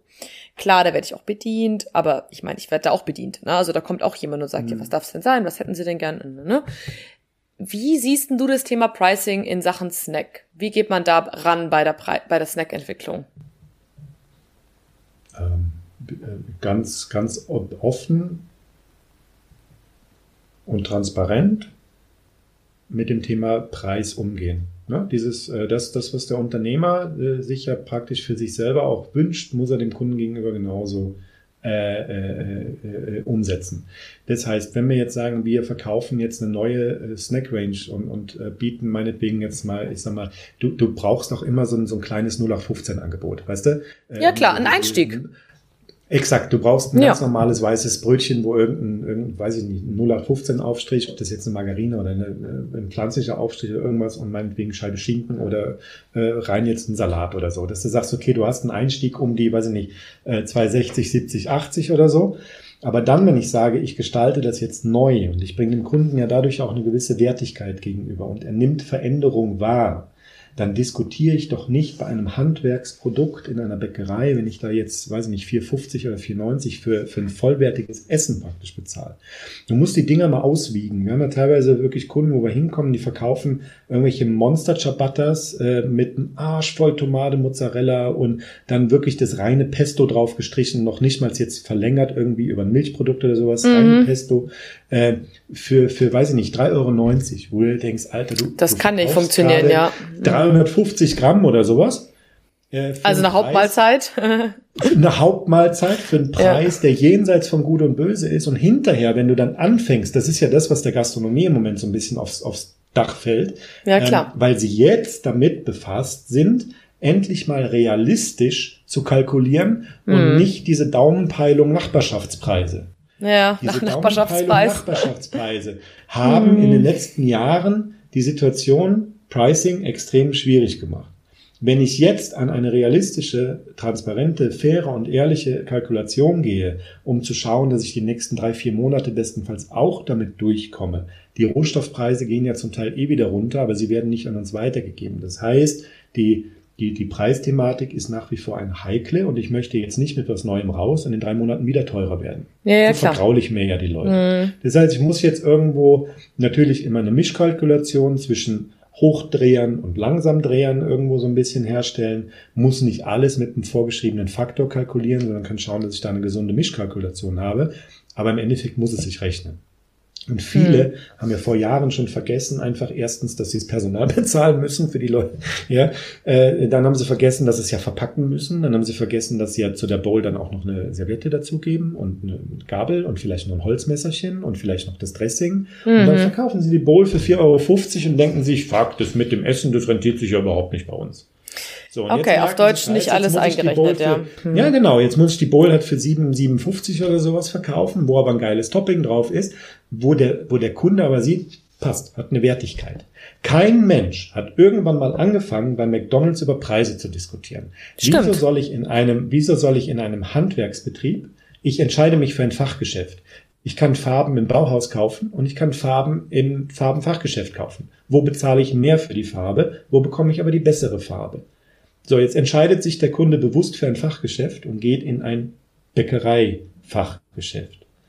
So dass ich dann vielleicht mal 50, 80 Cent mehr für ein Produkt ausgebe, dafür aber ein gutes, nicht stark verarbeitetes, nicht chemisch belastetes etc. Lebensmittel verkauft bekomme, hat ja eine gewisse Wertigkeit. Mhm, absolut. Häufig, häufig, häufig sind diese Preisdiskussionen echt, Entschuldigung, wenn ich das so sage, echt für den Arsch, weil die Wertigkeit und die Wertschätzung dahinter komplett fehlt. Mhm.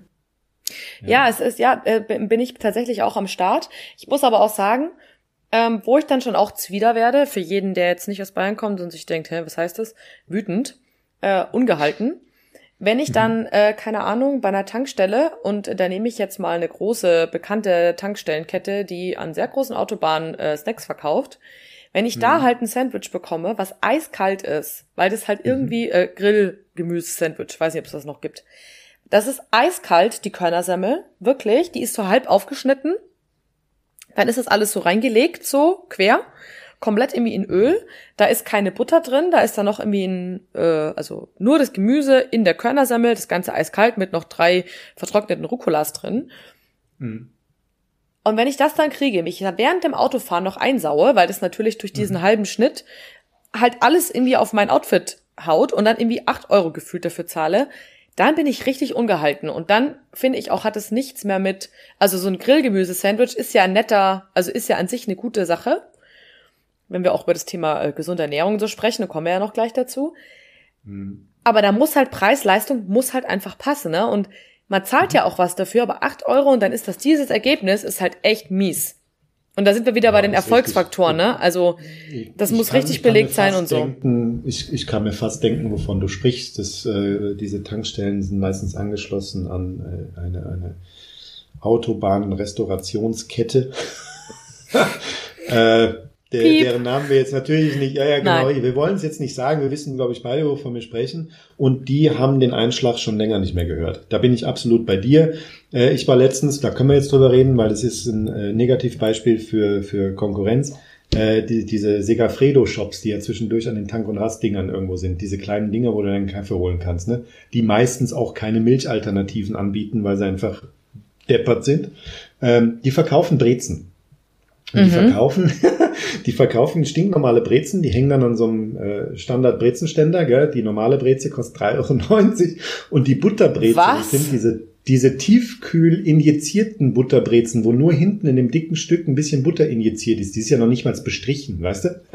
Hat ja nie jemand in der Hand gehabt, dieses Produkt. Kostet 4,90 Euro. Du zahlst 5 Euro für eine scheiß Butterbrezel. Dann denke ich mir, Alter, jetzt ist dann langsam irgendwann mal vorbei. Und das da, hat ja, nichts da, mit Preiserhöhung zu tun. Das hat nichts mehr mit, mit äh, oh, Corona, oh, Energiekrise, oh, das und das, keine Ahnung. Äh, also das ist jenseits von Gut und Böse und da muss der Spaß dann langsam auch mal aufhören.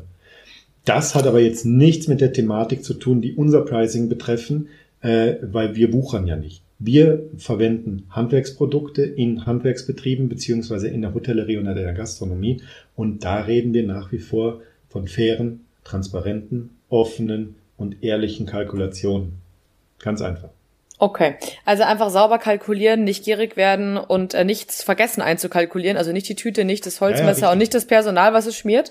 Und dann oder ist man sich da das dann eigentlich bezahlen nicht. lassen. Das heißt, du bietest eine gratis oder eine, eine, eine, eine äh, inkludierte Option an, wie meinetwegen die Pappe, auf das das kommt. Und wenn du sagst, hier, weiß ich nicht, du willst irgendwas anderes, ein Besteck, Geschirr, noch ein extra Topping etc., auch da bei McDonalds klicken die Leute sich an dieser Tafel die Finger wund über irgendwelche Zusatzoptionen etc. Mhm. und diskutieren nicht, dass, äh, weiß ich nicht, 50 Gramm Parmesan jetzt auf einmal 1,50 Euro kostet oder so.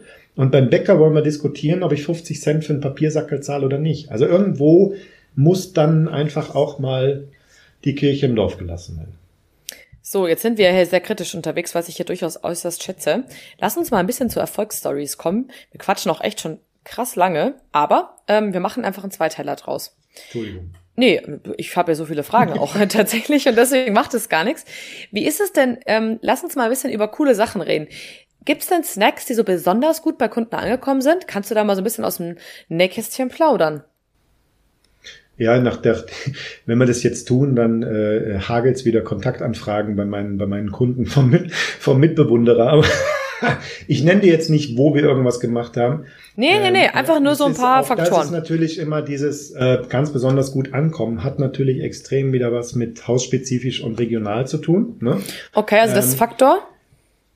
Was unglaublich gut geht und dauerhaft geht, ist wirklich das Thema brotbasiert. Also im gesamten Mhm. deutschsprachigen Raum, also wir arbeiten ja Dach, ne? Äh, Im Ja. gesamten deutschsprachigen Raum sind brotbasierte Snacks nach wie vor der absolute Renner. Witzig, ne? Wirklich, nach wie vor. ja, ja. Weil du aber da, äh, und das, das machen wir eben mit diesen Individualkonzepten, ähm, genau das auslösen, was häufig mit diesen äh, äh, Emotionen zu tun hat. Dieser Faktor Mhm. Emotion, ob das jetzt eine Hotellerie ist oder ob das ein regionaler Bäcker ist mit einem geilen Standort etc., vielleicht in einer, in einer Urlaubsregion oder was auch immer, ähm, wo wir einfach sagen, wir berücksichtigen natürlich den Regionalitätsfaktor, das heißt, es ist automatisch vertraut. Vertrautheit ist eine Emotion. Äh, Okay. der Faktor Urlaub, wie zum Beispiel dieses so viel thematisierte Tomate-Mozzarella-Ding, ja, Ja. ähm, assoziiert Urlaub. Italien, Strand, Gardasee, keine Ahnung, irgendwas.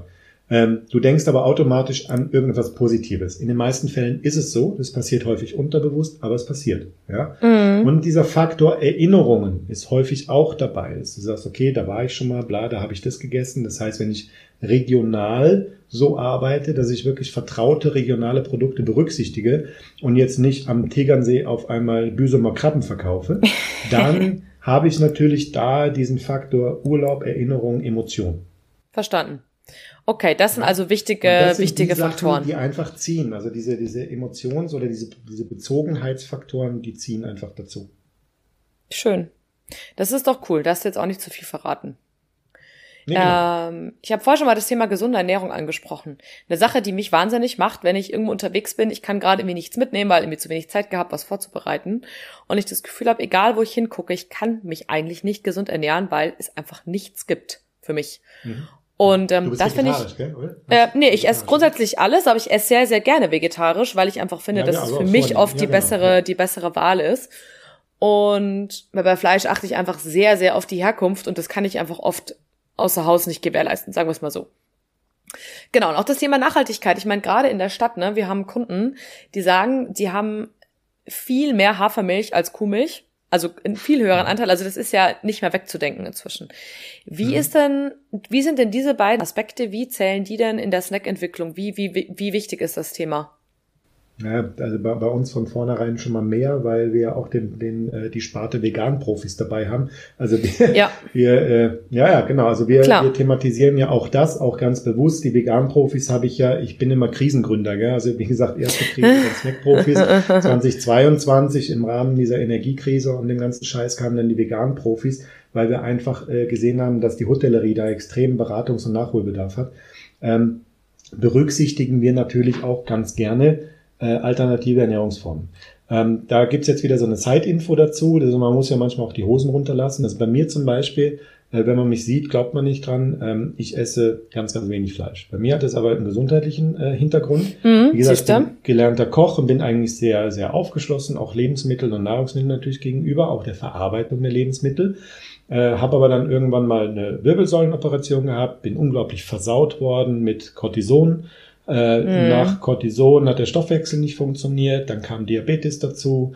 Dann hat die Ärztin oh, gesagt, oh, super. wenn, Sie 45 werden wollen, dann müssen wir jetzt dann operieren. Dann habe ich innerhalb von acht Wochen einen Magenbypass bekommen, ähm, bin laktoseintolerant, lebe jetzt die vierte Woche glutenfrei wegen Test und und und. Oh toll. Also bei mir, ja genau, bei mir hat es hat es äh, sehr viele gesundheitliche Hintergründe und dieses Belächeln äh, von von von Entscheidungen beziehungsweise Hintergründen von fremden Menschen, über die ich mir kein äh, Urteil erlauben kann, äh, um sie in ihrer Ernährungsform zu kritisieren oder mich darüber lustig zu machen, geht mir schlicht und ergreifend auf den Sack. Ist mir aber damals schon extrem gegen den Strich gegangen, als ich selber noch in der Küche gestanden habe. Wir mhm. kennen das. Weißt du, bist du irgendwo in der Gastroküche, du hast ein nicht auf Veganer oder Vegetarier ausgelebtes Konzept und auf einmal kommt, ja, bla, tralala, wir haben einen Veganer. So, der erste Spruch, ich immer wieder gleich, ja, gib ihm Apfel. Ja. Immer wieder der gleiche Scheiß. Weißt du, Hühnerfutter ist aus oder irgend so ein blöder Scheiß. Ja, ja, klar, immer das irgendwas, hörst ja. Du in jeder Küche. Und das ist einfach nicht zeitgemäß und man erlaubt sich immer äh, äh, zu urteilen über Menschen, wobei man die Hintergründe nicht kennt. Und wenn mhm. jetzt jemand ein Spinner-Veganer ist, ja Himmelarsch, dann lass ihn ein Spinner-Veganer sein. Dann haben wir aber trotzdem noch die, die aus Überzeugung vegan sind, dann haben wir die, die aus ethischen Gründen vegan sind. Und in jedem Fall ist es die Entscheidung eines Individuums, sich für etwas zu entscheiden oder sich gegen etwas zu entscheiden. Und da steht es mir nicht zu, darüber zu urteilen. So. Ja, das, äh, das heißt, schön. diese, diese Flexibilität mhm. äh, im Angebot muss gelebt ja. werden. Beim Bäcker äh, ist es von mir aus auch nicht mehr zeitgemäß. Der Bäcker backt zu 90 Prozent vegane Backwaren. Äh, und, und Witzig, ne? Sich, ja, ja, genau. und verschließt sich in dem Moment mindestens für zwei Zielgruppen, indem man Butter und Frischkäse draufschmiert. Ähm, ja. Das heißt jetzt nicht, dass wir nicht mehr Butter und Frischkäse schmieren. Überhaupt nicht, gar nicht. Aber ich muss es berücksichtigen, dass ich eine Option habe, einen pflanzlichen Aufstrich oder eine Margarine zu wählen oder keine Ahnung irgendwas. Ich, äh, also aus meiner Sicht kann es sich keiner mehr erlauben, aus wirtschaftlicher und auch aus mitmenschlicher Sicht, mindestens zwei Zielgruppen, und ich rede da jetzt von laktoseintolerant und vegan, jetzt zumindest ja. mal als primäre äh, Zielgruppe. Äh, und laktoseintolerant ist ein wachsendes Problem. Das ist einfach so. Das ist jetzt auch nichts, was ich mir ausgesucht hätte. Es ist einfach so. Ähm, meine Kinder witzigerweise haben es nicht, aber vielleicht kommt das ja noch. Das sucht sich ja niemand aus. Ähm, nee, überhaupt nicht. Und, und, und Laktoseintoleranz ist für euch jetzt im Kaffeebereich ja zum Beispiel ein Riesenthema. Ja, ich habe äh, vor zwei Jahren mal ein, ein Gespräch gehabt, da bin ich äh, eingeladen worden von, einem, von einer großen Tankstellenkette, äh, einer internationalen, zur Evaluierung Snack 2023. Ja, wie sehen Sie denn bla tralala, habe ich gesagt, solange ihr nicht verstanden habt, bei euch äh, Milchalternativen anzubieten, brauchen wir uns über Snacks gar nicht unterhalten ja, das geht nicht mit den, mit den, mit den Vollautomaten etc. Dann habe ich zu denen gesagt, na ja, du kannst einen Milchschäumer beim Edusho für 25 Euro kaufen. Ja, ja stellst es halt du, daneben. Dann kannst, ja, dann stellst du es halt ja, daneben klar. und hast eine Alternative. Wo ist denn jetzt das Problem, auch wenn der Vollautomat das nicht hergibt? Weißt du, die denken ja nicht von der Wand bis zur Tapete. Und da muss ich, da muss ich einfach schauen, dass ich mich heute möglichst breit aufstelle, was die äh, Ernährungsform angeht und was das Angebot angeht, um möglichst alle auch äh, äh in den Laden zu holen. Hm. Weil, äh, da kann dir die äh, Antonia Schäfer, mit der ich ja die Vegan-Profis gemeinsam mache, ein Lied von singen. Da gibt's dieses Vegan Veto. Ähm, wenn du eine Gruppe hast von, weiß nicht, sechs Leuten zum Beispiel und du willst irgendwo essen gehen, äh, von den sechs Leuten sind zwei Andersernährer, ein Veganer, ein Vegetarier. Dann entscheiden die, und in der Regel ist es dann eher noch der Veganer, darüber, wo du essen gehst. Ja klar, da wo es was gibt. Kein veganes, mhm. exakt, hast du kein veganes Angebot, äh, gehen sechs Leute woanders essen. So, und dann musst du mir jetzt erklären, ob sich da der Aufwand vielleicht nicht doch rechnet, zu sagen, pass auf, ich habe wenigstens mal ein Angebot für die da. Und basiere, es muss ja auch nicht riesig oder, oder, sein. Nein, überhaupt nicht. Aber, aber da, da macht man ja eigene Workshops und so. Das würde jetzt sehr ausufern, ähm, äh, dass wir sagen, wir basieren das Ganze auf einem pflanzlichen Angebot in der Gastronomie und bauen. Ich kann doch auf jeden, äh, auf jedes Gemüsepüree ein Stück Fleisch oder Fisch legen. Aber ich kann jetzt aus dem Gulasch nicht das Fleisch rausziehen. Verstehst du? Schwierig. Und, ja, klar. Genau. Und da muss ich einfach umdenken und sagen, die Produktion und die Herstellung und der Ablauf muss einfach mehr pflanzlich sein, weil pflanzlich ist die Basis. Das ist rein geschichtlich schon so. Da packe ich was äh, drauf. Und dann packe ich einfach was drauf. Das heißt also, ich reduziere automatisch die Foodkost, weil äh, Milchprodukte Mil äh, und Butter und so ist extrem teuer geworden. Das heißt, ich reduziere automatisch mal und dann kann ich das in allen Varianten abwandeln. So, und da sind wir eigentlich auch sehr, sehr kompetente Ansprechpartner auch in dem Bereich. Mhm. Also das okay. Thema Nachhaltigkeit können wir zum Beispiel durch Kooperations- und Netzwerkpartner abbilden. Wir haben äh, eine im Netzwerk, ähm, Namen nenne ich jetzt nicht, sonst klingelt der Mitbewunderer dann bei der auch noch an, äh, die Nachhaltigkeitsberatung durchführt, wirklich für komplette Betriebe, von Kleidung mhm. über Ablauf etc. haben wir. Äh, ich habe die Antonia Schäfer, die das im, im Bereich vegan machen kann, inklusive Marketing, äh, äh Customer oder Guest Journey. Äh, das können wir alles abbilden. Ja, ist doch super. Dann ist das zumindest schon mal alles äh, abgefrühstückt, in Anführungsstrichen. Lass uns noch mal ähm, Lass uns noch mal ein Stück weitergehen. Wir werden uns jetzt nämlich langsam mal in die ähm, äh, Zielgerade bewegen, in Anführungsstrichen. Mhm. Und so ein Klassiker ist ja auch äh, Allergene. Ne? Also ich war zum Beispiel gestern in einem sehr hochwertigen Fünf-Sterne-Hotel und die hatten so ein, äh, wie sagt man denn, so ein Kuchenbuffet nachmittags. Und mhm. da haben die dieses kleine Schildchen aufgebaut, wo dann die Allergene draufstehen. Und dann hatte ich so eine Dame gehört, während ich nicht da gewartet habe, die meinte, ja, ähm, sie würde jetzt noch gerne Kuchen essen. Ähm, ob der denn glutenfrei ist, weil da steht daneben ein Schild, heute jetzt auch glutenfrei. Aber da standen halt fünf Kuchen. Also, welcher denn von denen? Und da habe ich mir nur wieder gedacht, na guck, wie sorglos wir eigentlich mit dem Thema umgehen. Aber das ist eigentlich überhaupt kein sorgloses Thema, weil für den einen oder anderen, wie mein Vater, können Mandeln halt tödlich sein. Mhm. Ähm, wie geht ihr denn jetzt, wenn ihr einen neuen Snack entwickelt, mit dem Thema Allergene um? Geht man da bewusst, also versucht man so viele wie möglich zu vermeiden oder wählt man bestimmte Kombinationen, von denen man weiß, ah ja, Mensch, guck mal, die kommen oft zusammen? Oder ist das halt einfach, ist das eher kein Thema? Ja, du hast ja, ich sag mal, beim, beim, beim Bäcker hast du sowieso, es, es ist relativ schwierig, da komplett frei zu arbeiten. Ne? Du hast von ja, klar, schon mal Mehl. Thematik, du hast natürlich die Phosphatthematik, du hast viele Nüsse dabei und und und. Ähm, deswegen ist es aus meiner Sicht relativ schwierig, sich da über alle Eventualitäten im Vorfeld Gedanken zu machen. Es muss aufgeklärt mhm. und thematisiert werden. Das ist ganz, ganz wichtig. Ähm, wir äh, kommunizieren das natürlich auch. Wir schauen auch zum Beispiel im Zukauf von Aufstrichen, beziehungsweise auch in der Rezeptur von eigenen Aufstrichen, ähm, dass sie möglichst wenig Allergene drin haben. Natürlich mm. haben wir mhm. einen Senfaufstrich dabei, natürlich hast du mal äh, ein, ein Streugewürz, wo Sesam drin ist, etc., aber es ist ja ausgewiesen. Aus meiner Sicht, und das ist jetzt ein Satz, der hat sich bei mir irgendwann mal so eingeprägt, den kann ich dir auch nachts um vier, wenn du mich wächst, runterbeten. Lebensmittel, die häufiger Allergien auslösen, sind keine Giftstoffe, die es aus der Küche zu verbannen gilt, sondern in der Regel hochwertige Zutaten. Das ist so, das kannst du mich, das äh, schreibe ich dir morgen um halb drei nochmal genauso auf. Das ist wie es, wie es Vater unser, das ist wirklich so. Es sind Zutaten. Ähm, jetzt hat der eine oder andere da eben ein Problem mit. So, ich bin jetzt äh, laktoseintolerant. So, deswegen kann ich nicht erwarten, dass überall darauf Rücksicht genommen wird, aber ich muss es wenigstens thematisieren.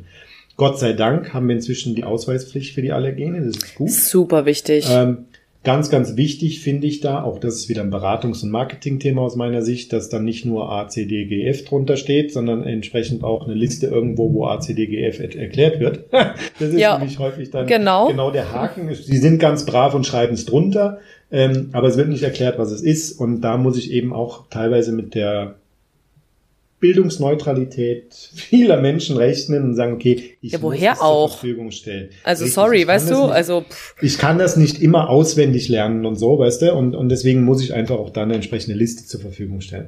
Ähm, man muss aufklären, das ist ganz wichtig. äh, äh, wie gesagt, bei mir jetzt vierte Woche glutenfrei Test. Okay, ich komme da ganz gut mit klar, weil ich eine, ich habe ja einen, einen Lebensmittelhintergrund. Ich weiß jetzt, was ich essen kann. So. Ja, klar. Ähm, wenn jetzt, wir waren am, so am, am, Wochenende in der Stadt, so, und dann haben wir uns einen Kaffee geholt. Natürlich, die gibt's den dann auch in Salzburg auch mit einer Hafermilch und so, das passt ganz gut. Und dann stand da äh, glutenfrei beim, beim Chocolate Fudge. So.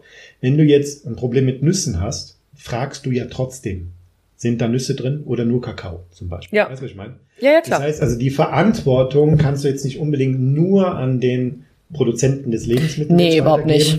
Äh, sondern auch ein bisschen auch bei, bei dir lassen. Das heißt, wenn da steht glutenfrei, haben sich zumindest schon mal Gedanken gemacht, finde ich ein Riesending, dass man heutzutage auch sagt, ich gehe in den Bereich glutenfrei. Die haben mhm. ganz viele vegane Backwaren und sowas alles, da wo wir häufiger mal hingehen. Ähm, dann finde ich das sehr lobenswert. Aber wenn ich jetzt ein Problem mit einer Mandel oder einer Erdnuss oder irgendwas, dann frage ich ja eh. Ja, die Leute so, sind meistens schon leid Genau, und dann müssen die Mitarbeiter einfach so weit geschult und flexibel sein, dass sie in dem Moment auch reagieren können und dem Kunden was entsprechendes anbieten können. Punkt. Und das ist das Hauptproblem meiner genau. Meinung nach. ja, richtig. Aber, aber da kann ich jetzt in der Gestaltung eines gastronomischen Angebotes nicht alle Eventualitäten berücksichtigen. So, das ist die Kernaussage okay. dazu. Funktioniert ja. nicht. Finde ich, finde ich auch völlig in Ordnung. Ich finde es auch viel wichtiger zu sagen, okay, mach es so klar wie möglich, so einfach wie möglich. Die Leute wollen nicht fragen, ja. wissen wir alle. Die Leute wollen nicht mal anrufen in einem Restaurant, die wollen dann auch nicht fragen, was wo wie drin ist. Also mach's möglichst deutlich und schul deine Leute vor allem. Das finde ich so wichtig. Ähm, also ich hatte auch eine Zeit, wo ich vieles nicht essen konnte und es war so anstrengend, wenn du oft nachgefragt hast. Ähm, bei mir war es die Fructose und da gab's Weine, wo, wo der Restzuckergehalt relevant war. Das mhm. brauchst du niemanden fragen. Die gucken dich an, als wärst du ein UFO vom Mond, obwohl das in fast jeder, sag ich mal, in fast jedem Dokument oder so drin steht. Vergiss es. Wirst du mhm. nicht rausfinden. Und genauso das Thema Gluten, ne? Die Dame gestern, die da ähm, gefragt hat, der Typ war völlig verwirrt.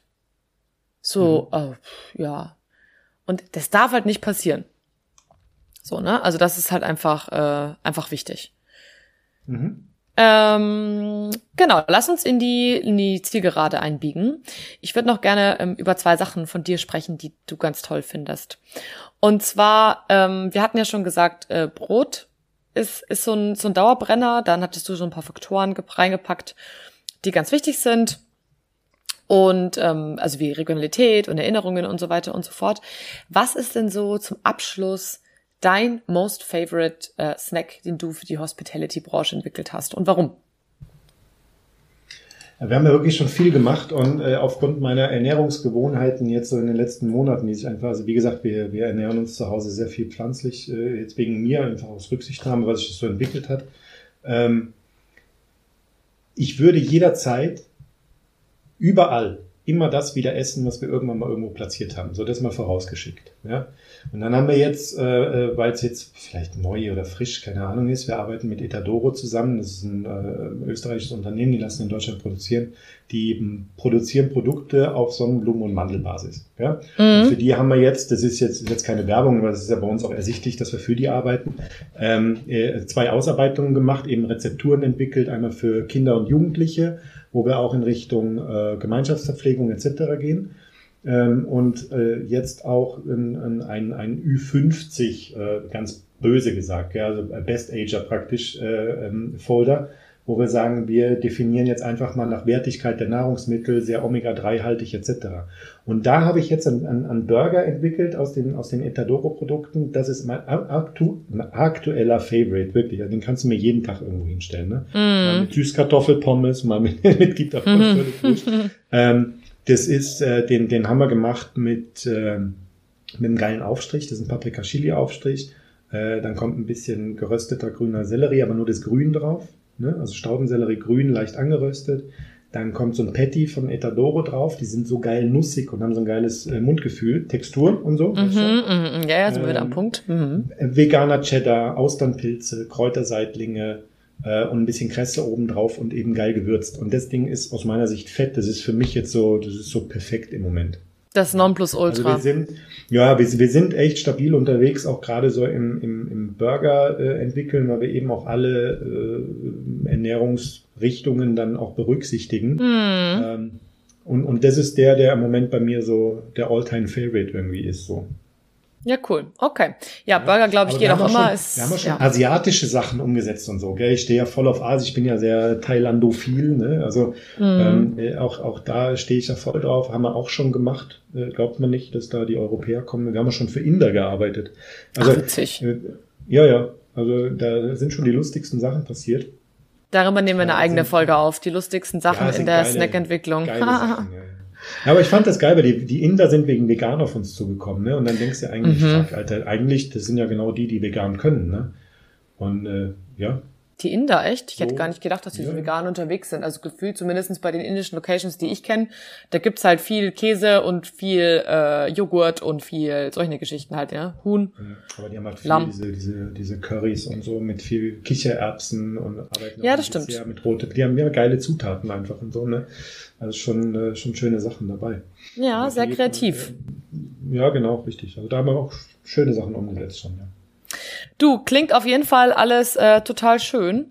Und wir könnten jetzt noch Stunden weitermachen, aber ich würde vorschlagen, um die ähm, äh, A, dass du dann los kannst, um deine Kids abzuholen und B, um auch die Zuhörer ein bisschen neugierig zu machen und ein bisschen auf Instagram, Facebook und LinkedIn zu ziehen.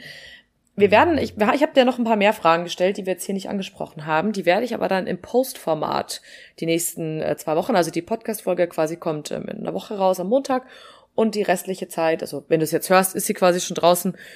Aber die nächsten zwei Wochen sind dann immer Posts auf den jeweiligen Social Media Kanälen zu finden. Also guck da auch gerne mal nach, wenn du noch mehr Infos haben möchtest, ähm, weil du hast mir die Fragen so wunderbar auch schriftlich beantwortet. Äh, mustergültig, ähm, dass man da noch viel draus machen kann. Und jetzt sage ich aber erstmal Danke für deinen äh, großen, großen Input. Ähm, eineinhalb Stunden gesprochen. Das ist viel länger, als ich normalerweise irgendeinen Podcast mache.